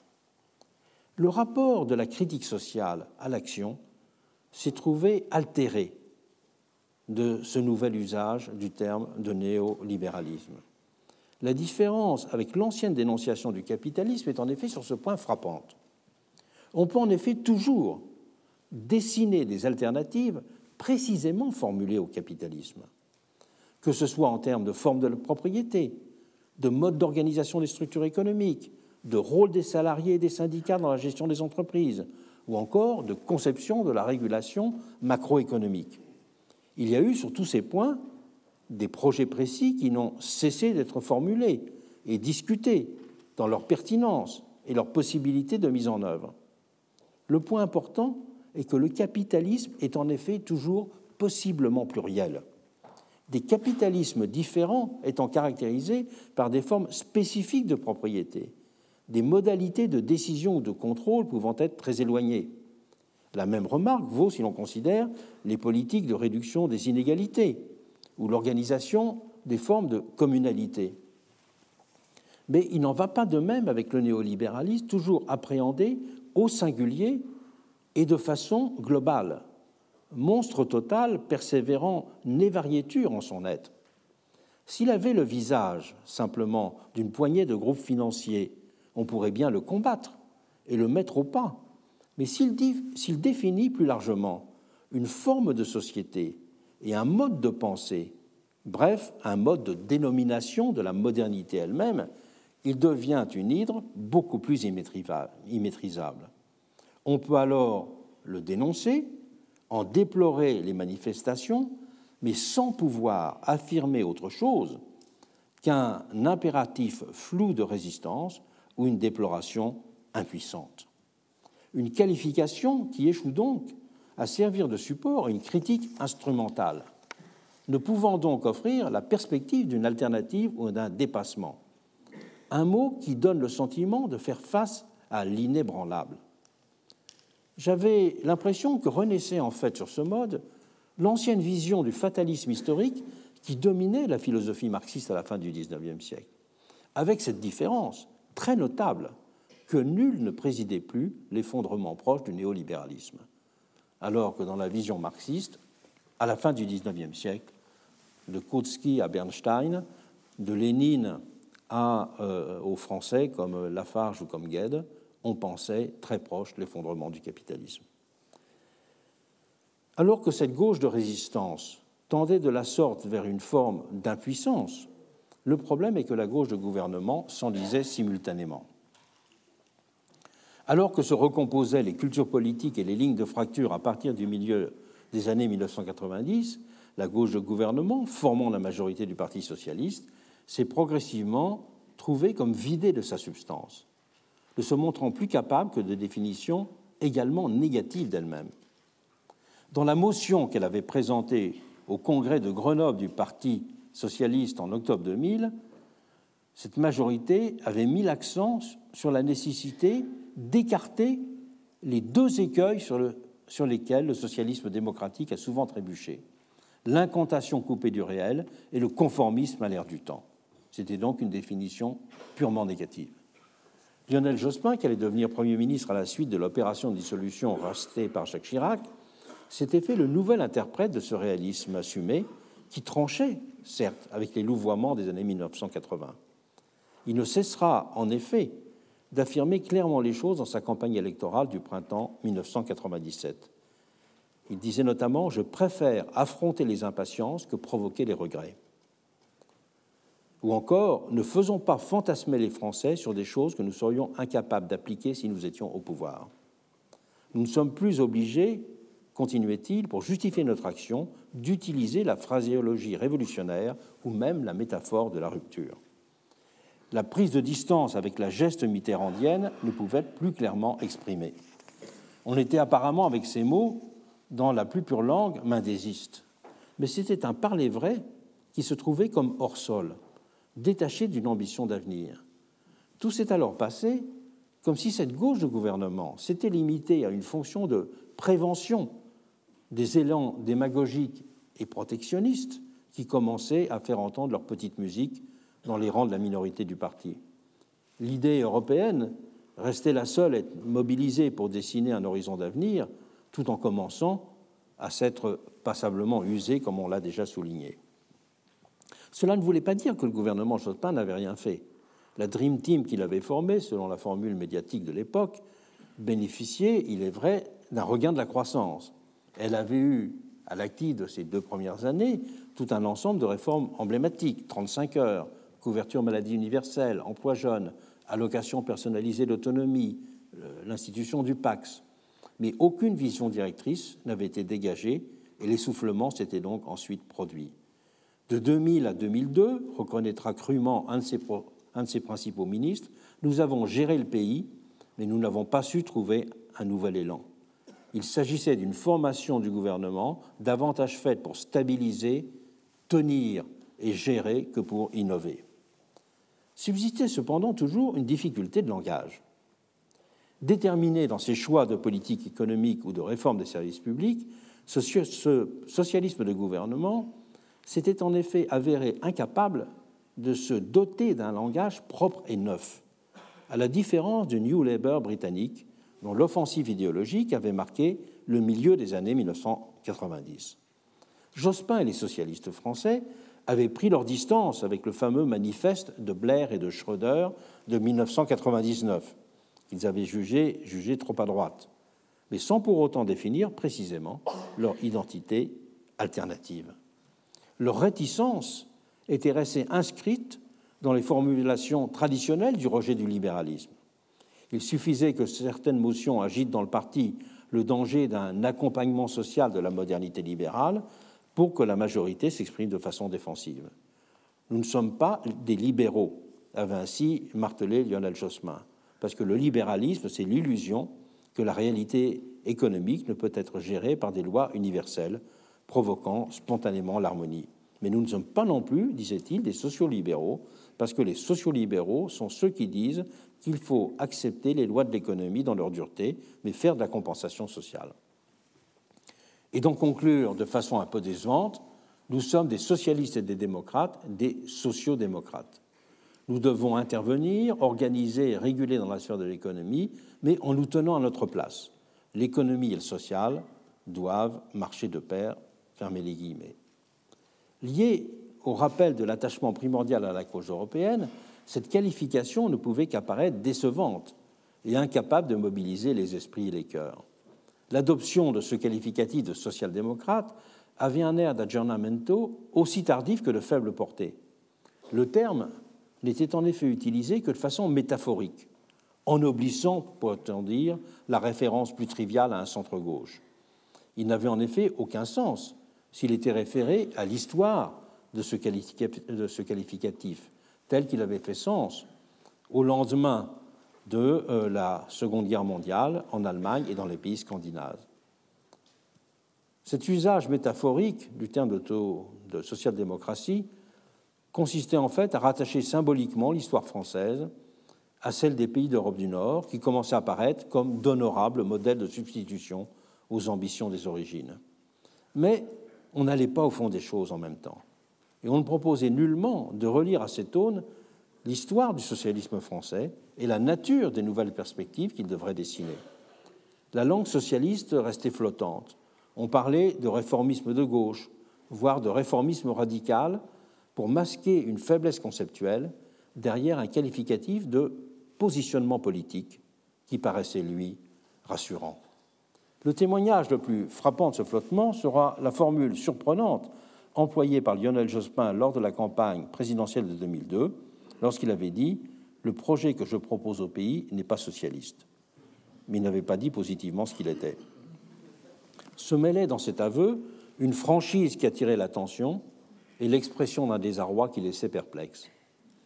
J'avais l'impression que se rejouait de la sorte dans le camp socialiste ce dont avait témoigné dans les rangs du Parti communiste l'adoption dans les années 1970 du terme d'eurocommunisme. C'était l'expression d'un aggiornamento qui était dépassé au moment même de sa formulation. Si la politique consiste, comme on l'a déjà dit, à donner un langage à ce que vivent les hommes et les femmes et à leur indiquer le chemin des possibles, force est de constater que le socialisme réformiste avait, dès cette période, cessé d'incarner une puissance d'avenir et qui n'avait plus la capacité de représenter le monde social. C'était évident pour le socialisme français, mais ce l'était tout autant pour celui des autres pays. La participation à un sommet des modernisateurs à Berlin en juin 2000 avait produit chez moi un véritable électrochoc. Ce sommet des modernisateurs avait voulu prolonger le sommet des progressistes qui s'était tenu un an plus tôt, en 1999, à Florence, sous la houlette de Tony Blair et de Gerhard Schröder, qui étaient désireux alors de s'afficher comme les chefs de file d'un mouvement de rénovation de la vieille social-démocratie sous la bannière de ce qu'ils appelaient un progressisme modernisateur. Ce sommet des chefs d'État à Berlin en 2000, qui comptait outre les chefs de file du centre-gauche européen Bill Clinton, ainsi que le Brésilien Cardozo et le Chilien Dagos, avait été précédé d'une réunion d'intellectuels à laquelle j'avais été convié. S'étaient retrouvés là une centaine de personnes, parmi lesquelles Ulrich Beck, Anthony Giddens, Gustav Esping Andersen, Jürgen Habermas, Stephen Holmes, bref, ceux qui écrivaient les livres dont on parlait, alors quand il était question d'interroger la situation du monde moderne et les perspectives du socialisme réformiste j'avais trouvé les discussions décevantes, comme si j'avais été projeté dans un club de sages un peu fatigué. Et cela m'avait tendu un miroir qui m'avait alerté sur la situation de ma propre réflexion. Ma perplexité avait redoublé lorsque j'avais été invité le lendemain à faire en compagnie de Georges Charpak, qui venait de recevoir le prix Nobel de physique, lorsque j'avais été invité à faire un compte-rendu de cette réunion des intellectuels au cours du dîner des chefs d'État. Schröder, qui était l'organisateur de la manifestation, avait en effet voulu faire un geste en direction de Lionel Jospin en lui demandant que ce soit des Français qui s'en chargent, parce qu'il voulait euh, attirer euh, Lionel Jospin. Et nous avions eu avec Charpak 20 minutes pour balbutier quelques généralités, lui sur l'état de la planète et la priorité donnée à l'éducation, et moi sur le rôle de la société civile et la nécessité de refonder les institutions. Les chefs d'État étaient ensuite supposés intervenir chacun pour dire que après euh, cette euh, réflexion que nous avons présentée, comment ils voyaient la social-démocratie ou l'avenir de la modernisation et du progressisme. Avait donc suivi un tour de table des éminences et euh, qui était censé rebondir sur notre présentation, ce qu'aucun ne fit, chacun ayant sorti de sa poche une fiche préparée à l'avance pour se lancer dans une brève déclaration, et j'avais été stupéfait de n'entendre émettre aucune idée ou formuler aucun projet précis. Cela avait été une simple cascade de mots qui résonnait agréablement à l'oreille de tout progressiste normalement constitué, sans risquer d'en fâcher aucun. J'ai alors compris que l'important avait simplement été que ce sommet ait eu lieu et qu'il ait permis à chacun des participants d'en récolter dans son pays les fruits médiatiques en se voyant consacré comme un homme de bien par quelques puissants de la planète. Mais il y avait un tel décalage entre ce carnaval de mots et les réalités que je n'ai pas pu m'empêcher de penser que c'était aussi l'englissement des idées elles-mêmes qui en était la cause directe. Seul le bénéfice d'une fonction d'alternance avait à plusieurs reprises permis de masquer en France l'ampleur du phénomène. Au-delà de l'affrontement des programmes, chaque parti d'opposition bénéficie en effet en démocratie d'une sorte d'avantage comparatif face aux pays sortants lorsque l'exercice du pouvoir a usé, voire même discrédité ce dernier. Et le Parti socialiste avait encaissé une telle prime d'alternance en 1997, après les deux premières années du septennat de Jacques Chirac, puis plus tard de nouveau en 2012 après le quinquennat de Nicolas Sarkozy qui n'avait pas tenu ses promesses. Cet effet d'alternance en 2012 sera d'ailleurs massif, puisque, outre la conquête de la présidence de la République, les socialistes obtiendront dans la foulée la majorité absolue à l'Assemblée, une majorité au Sénat et la présence et la présidence de toutes les régions, à l'exception de l'Alsace. Et en 2017, bah, c'est au profit de nouvelles forces émergentes que cette prime a spectaculairement joué, rayant cette fois de la carte pratiquement le Parti socialiste qui avait déjà subi euh, des défaites en 2014 et 2015. Et le vide de ces idées alors apparu dans toute sa crudité. Et tout s'est passé comme si cette gauche de gouvernement avait été soudain perçue comme n'ayant plus rien d'original à dire et à proposer. Mais cette situation ne peut pas simplement être comprise comme résultant des atermoiements des gouvernements successifs et des déceptions qu'elle avait suscitées c'est l'aboutissement d'un long processus qui remontait en fait à l'année 1983, c'est-à-dire à partir du moment où cette gauche de gouvernement n'a plus su se définir que par son réalisme. Le signal le plus manifeste de cette indéfinition a été le rejet aussi permanent que non argumenté de l'expression social-libéralisme. J'ai cité Lionel Jospin sur ce point. Un de ses successeurs dira plus tard Le social-libéralisme ne fait pas partie de notre vocabulaire j'ai admiré l'expression vocabulaire, car c'est la référence à cette notion de vocabulaire qui retient l'attention. Je comprends en effet très bien que l'on puisse être hostile au social-libéralisme, c'est même un point de vue que je partage, mais à condition de l'avoir clairement défini et d'en avoir fait une déconstruction circonstanciée, ce qui n'a jamais été fait. En a témoigné d'une autre façon la distance politique prise vis-à-vis -vis de Tony Blair, avec l'absence simultanée d'une analyse critique précise des fondements intellectuels du New Labour. J'avais pour une part compris qu'il y avait là un point de passage obligé pour toute tentative de refondation. Et c'est pourquoi j'ai lu attentivement toute la littérature consacrée à ce qu'on appelait alors aussi la troisième voie.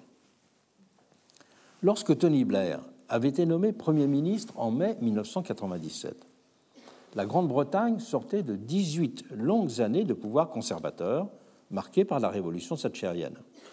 Et personne n'avait pensé dans le pays qu'il serait possible d'en revenir au travaillisme des années 1960, y compris dans les cercles proches de Neil Kinnock, le leader des faits par la gauche de fer, par la dame de fer, pardon. Dès les années 1980 et plus encore au début des années 1990, les travaillistes s'étaient ainsi mobilisés pour se refaire un bagage d'idées susceptible de leur redonner un pouvoir d'attraction auprès des électeurs. Chacun sentait en effet bien que la bataille de la reconquête politique aurait une dimension intellectuelle décisive. Et il était clair que c'était l'idée socialiste elle-même qu'il s'agissait de reformuler à l'âge de la mondialisation et d'une économie plus ouverte, dans un contexte donc bien différent de celui de la première révolution industrielle qu'il avait vu naître. La question se posait partout en Europe, mais la brutalité de la rupture thatchérienne radicalisait les termes de l'interrogation en Grande-Bretagne. Le débat intellectuel fut pour cela particulièrement riche et animé au milieu des années 90 en Grande-Bretagne. Des think tanks comme l'Institute for Public Policy Research, qui était directement lié au Labour, au DIMOS ou le New Policy Institute, ouvrirent de nombreux chantiers et multiplièrent les contacts sur le continent. C'est de cette façon que j'avais fait la connaissance de David Miliband et de Geoff Mulgan. La revue The Political Quarterly connaissait de son côté un nouveau souffle sous, sous la houlette de David Marquand, qui était un théoricien politique à cheval sur l'université et la politique. Et je lisais aussi le magazine Prospect, qui élargissait un public citoyen tout ce travail d'exploration.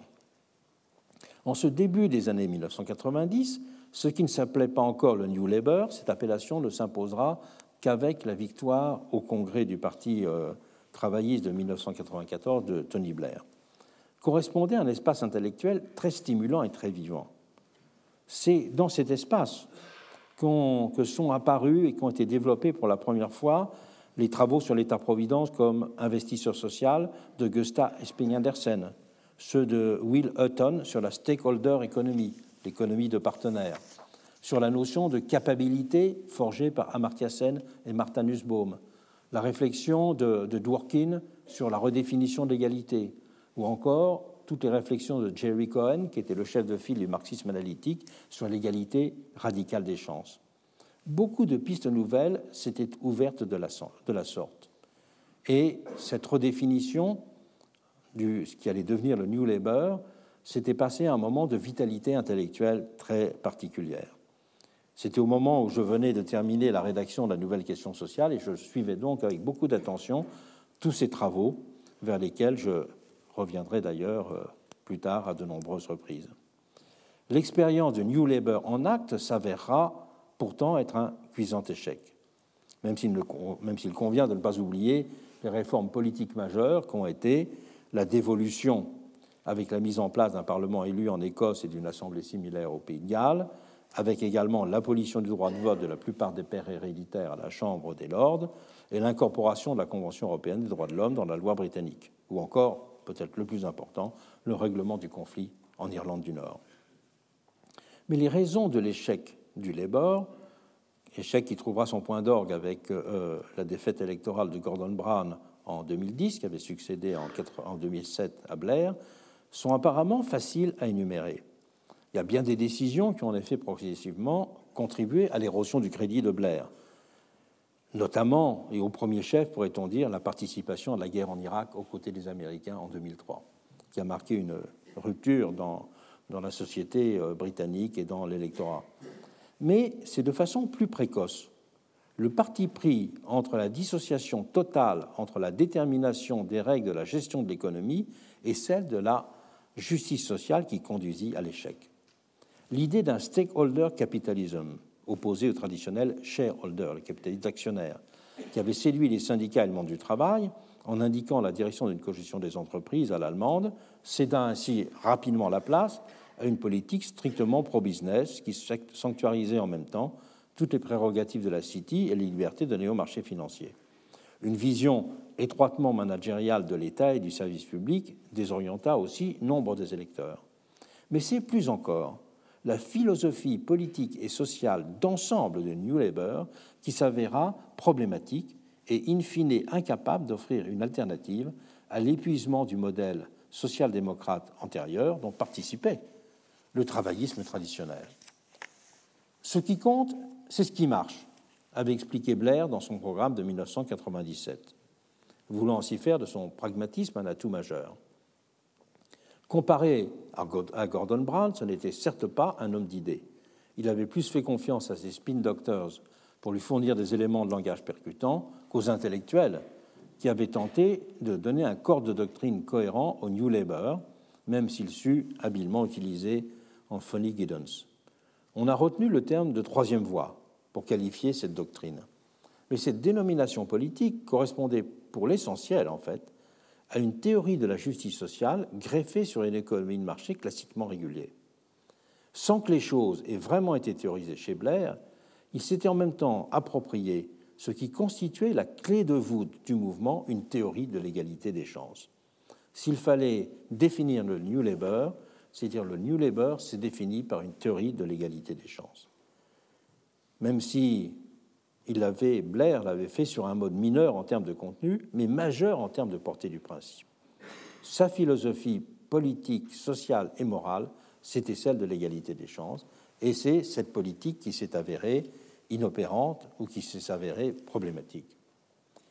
Dans le travail intellectuel du début des années 1990, l'égalité des chances avait été comprise de façon extensive et rénovée par beaucoup d'auteurs bien au-delà de la traditionnelle égalité légale des chances dont se définissaient les révolutionnaires français, les Gustav Sping Andersen, Amartya Sen et consorts parlaient de politique du potentiel, d'état capacitant, politics of potential and enabling state, le but de l'État étant de donner aux individus les moyens de se réaliser et de progresser au-delà du simple droit à la santé.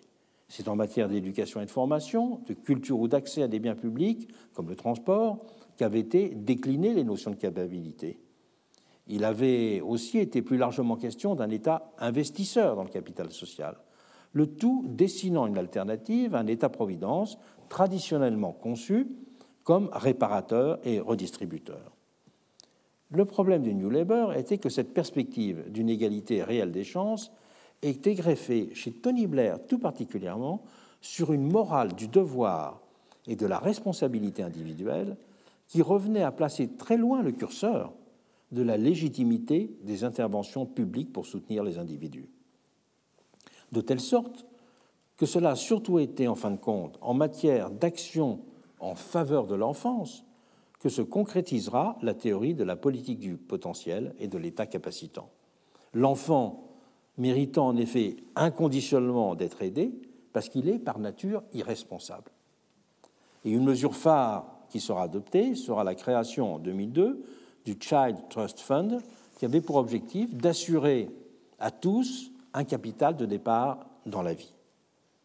Ressortissant d'une politique d'asset-based welfare, c'est-à-dire un, welfare qui euh, donne un équipement dans les différentes formes de capital dont peuvent avoir besoin les individus, cette institution avait dans son principe une dimension progressiste, puisqu'elle partait de l'idée que l'inégalité des patrimoines constituait dorénavant un problème essentiel et que cette conception du capital de départ s'apparentait dans son esprit au concept de revenu d'existence, envisagé dans ce cas sur le mode d'une dotation universelle en capital. Mais mis à part ce dispositif dont la faible ampleur traçait la limite, d'ailleurs, euh, le, système, c'était qu'on donnait 500 euh, euh, livres de départ à chaque euh, famille modeste tous les 7 ans, que les parents pouvaient abonder cette somme et que lorsque l'enfant avait 18 ans, eh bien, il aurait un petit capital. Mais on ne sait pas encore ce que ça va devenir, puis c'est en 2020 qu'il y aura que le système sera ouvert. Mais enfin, ça, ça reste, disons, quelque chose de finalement de très faible ampleur. Et donc, une grande, euh, une grande idée de philosophie politique et sociale a été euh, successivement réduite d'une triple façon. Elle a été réduite dans son champ, elle a été réduite dans euh, la dimension des conditions de sa mise en œuvre, elle a été réduite parce que la variable décisive dans une politique de l'égalité des chances, c'est toujours la place que l'on accorde à des formes de socialisation de la responsabilité ou d'imputation de la responsabilité individuelle. Et s'il y avait un point commun entre Tony Blair et Margaret Thatcher, c'était que tous les deux insistaient sur l'importance des valeurs chrétiennes dans la constitution de la société anglaise. Euh, Margaret Thatcher avait été à la fois ultra-libérale, mais elle avait été ultra-classique pour défendre les valeurs de la, de la, famille, pour défendre les valeurs de la religion, pour défendre les, valeurs de la, de la patrie. Et d'un certain point de vue, euh, Tony Blair partageait euh, cela. Et donc, euh, en même temps que cette notion d'égalité des chances était en quelque sorte dévitalisée sur ces trois euh, modalités, les dirigeants du, New Labour euh, n'avaient pas pu trouver de philosophie politique capable d'entraîner en quelque sorte le pays sur une nouvelle voie. Mais d'un certain point de vue, c'est même la définition de la société qui découlait de leur philosophie de l'égalité des chances qui pouvait être critiquée. Parce qu'elle conduisait en effet à considérer comme naturel le nouveau cours du capitalisme, le but étant seulement de donner à chacun une opportunité égale d'y trouver avantageusement sa place. Les différences de talent ordonnant ensuite des inégalités considérées comme légitimes, puisque ne dépendant pas, ne dépendant que de la créativité ou de l'engagement de ces individus. il n'y avait dans cette perspective même aucune limite qui était fixée a priori aux écarts de revenus. Nous sommes parfaitement à l'aise vis-à-vis de personnes qui deviennent outrageusement riches pour autant qu'elles paient des impôts, avait été jusqu'à dire Peter Mandelson, qui était un des principaux euh, ministres de Tony Blair, une des personnes les euh, plus proches de lui, formulant à l'anglaise Rising tide lifts all boats, qui était la formulation anglaise de la théorie française du ruissellement.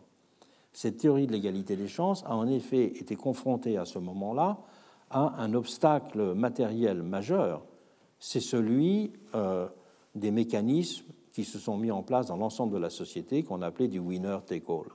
C'est-à-dire les mécanismes selon lesquels l'accroissement des inégalités était lié à la fois à des mécanismes de captation qui pouvaient être déconstruits, mais était lié sur le fond à des conditions dans lesquelles euh, les modalités de production et d'expression de la richesse permettaient à quelques individus de capter l'essentiel de la progression des revenus, ce qui était évidemment le cas de façon spectaculaire dans le monde du sport et dans le monde de la, du showbiz, euh, disons.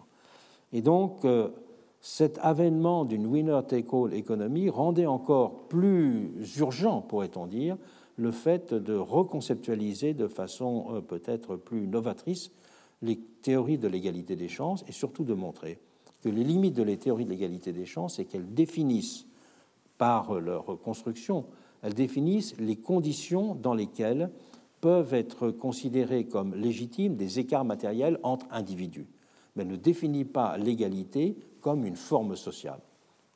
Et c'est en faisant, en développant la réflexion critique sur ce qu'avait été cette, cet échec, je dirais, du New Labour, que j'ai compris que le problème n'était pas simplement de définir de façon radicale l'égalité des chances, y compris dans le de, qui pourrait aller jusqu'à des formes de, de revenus universels ou d'égalité d'un capital de départ, mais qu'il fallait comprendre et que cela pouvait être un, projet, lui, proprement positif, l'égalité comme une forme sociale définie par les différents éléments de, respect mutuel, de communalité, de réciprocité, de dignité partagée ou de euh, reconnaissance des, euh, des singularités. Donc il y aurait eu tout intérêt pour euh, les socialistes français à faire cette analyse critique précise du New Labour, ce qui n'a pas été fait et ce qui les a conduits à rester en rester un certain nombre de généralités sur le, réformisme. Il est résulté de ces transformations des différentes cultures politiques de la gauche, qu'il s'agisse de la gauche de gouvernement ou de cette gauche de résistance, d'un nouveau rapport à l'avenir. Il y a une formulation de Camus qui s'est mise à être de plus en plus citée dans les années 2000. C'est un certain nombre d'extraits de son discours de réception du prix Nobel de littérature en 1957. Tout le monde connaît maintenant cette formule qui était répétée euh, à l'envi par euh, nombre de personnes. Je le cite, Chaque génération sans doute se croit vouée à refaire le monde. La mienne sait pourtant qu'elle ne le refera pas. Mais sa tâche est peut-être plus grande, elle consiste à empêcher que le monde se défasse. Cités par des personnes de tous bords, ces mots de Camus ont fait entendre de plus en plus fort leur petite musique, jusqu'à donner le sentiment de constituer le mot d'ordre implicite de l'époque. Il y avait des préoccupations objectives qui pouvaient le justifier. Dans le sillage de la diffusion à la question euh, de l'attention à la question écologique, par exemple, en raison aussi, sur un terrain plus directement idéologique, de la frénésie avec laquelle certains avaient appelé à rompre avec toute une histoire sociale du pays. Un dirigeant du MEDEF avait ainsi parlé de la nécessité de sortir de 1945 et, je le cite, de défaire méthodiquement le programme du Conseil national de la résistance. Et quand soufflent les vents mauvais de la réaction, que s'accumulent les nuages noirs sur l'horizon, il est logique que se dresse un esprit de résistance qui cherche à ce que le monde ne se défasse pas. Mais dans l'histoire, résister avait toujours été conjugué avec imaginer. Cela avait notamment été le cas dans la résistance à l'occupant nazi. Les combattants agissaient la nuit et rédigeaient le jour des projets de constitution, des programmes de reconstruction économique, de réforme sociale. Cela avait encore été patent dans les années 1970. Puis, le lien s'était progressivement distendu. Résister, c'est plutôt lié à une vision restauratrice face à l'avènement du, nouvel ordre néolibéral. Retour aux politiques keynésiennes, sauvetage de l'État-providence existant, défense de l'État jacobin et du service public traditionnel, des idées des principes d'action, des institutions et des formes politiques auparavant considérées à bout de souffle, en crise ou à minima devenues problématiques, se virent ainsi de nouveau parés de toutes les vertus, érigées en désir d'avenir, conduisant de facto à abandonner les précédentes réflexions sur l'avènement d'un monde plus autonome et plus participatif, sur le rayonnage des utopies inutiles. La conservation des héritages a de la sorte progressivement imposé sa priorité dans bien des esprits à gauche. La gauche de résistance est inscrite dans cette vision nostalgique, conservatrice, restauratrice. Mais cela a aussi été le cas de la gauche de gouvernement, quand elle a entendu se réidentifier à une défunte social-démocratie. Dans le monde intellectuel, en France aussi bien qu'à l'étranger, certains ont attribué dans le même sens les difficultés de la gauche à un oubli de ses origines. Particulièrement significatif a été l'ouvrage écrit par l'historien Tony Judd, qui, peu de temps avant ce décès, c'est un essai qui avait pour titre Il faire the, land, c'est-à-dire le, mal guide le pays, qui invitait à renouer avec la générosité de, de l'après-guerre en même temps qu'une euh, professeure de sciences politiques avait écrit un livre à beaucoup de succès aux États-Unis, Sherry Berman de, Columbia. Il a écrit un livre pour titre The Primacy of Politics, Social Democracy and the Makings of Europe's 20th Century, dans lequel elle expliquait qu'il fallait en revenir aux idées originaires de la social-démocratie pour sortir des difficultés contemporaines. Là aussi, la perspective était une perspective de, euh, de restauration. Et c'est de cette façon que les différentes sensibilités de gauche sont plus avérées capables de gouverner l'avenir. Et ce n'est pas tant l'idée de progrès qui s'est effacée, comme si c'était simplement une croyance qui avait disparu, comme si c'était simplement une, capacité d'utopie qui s'était effacée, comme si c'était aussi une sorte de paresse de l'imagination, mais que c'était la formulation d'idées et de concepts susceptibles de redessiner l'horizon de nouveaux possibles qui était en cause, comme cela avait été le cas dans les deux premiers cycles de la modernité. On peut dire en effet que chaque crise de la modernité, j'y reviendrai dans les cours euh, prochains, chaque crise de la modernité s'est liée à des moments de reformulation des termes de progression et de développement de cette modernité. Et on peut dire que c'est ce qui fait aujourd'hui défaut. Et même d'une certaine façon, la priorité qui est donnée aujourd'hui aux actions de préservation de la nature, aussi nécessaires qu'elles soient, sont hélas devenues un substitut à un impératif de transformation sociale qui ne trouve plus ses formulations. Et c'est pour cela que la claire conscience des conditions dans lesquelles s'est opéré dans ces mêmes années, en même temps qu'il y a eu ces, ces, reformulations des cultures politiques, de considérer dans, de quelle façon se sont s'est produit ce qu'on pourrait appeler le grand retournement idéologique des années 1990 et 2000, constitue un élément d'analyse indispensable pour essayer peut-être de faire avancer cette question, et c'est ce que nous verrons dans les cours prochains. Je vous remercie. Retrouvez tous les contenus du Collège de France sur www.colège-2-france.fr.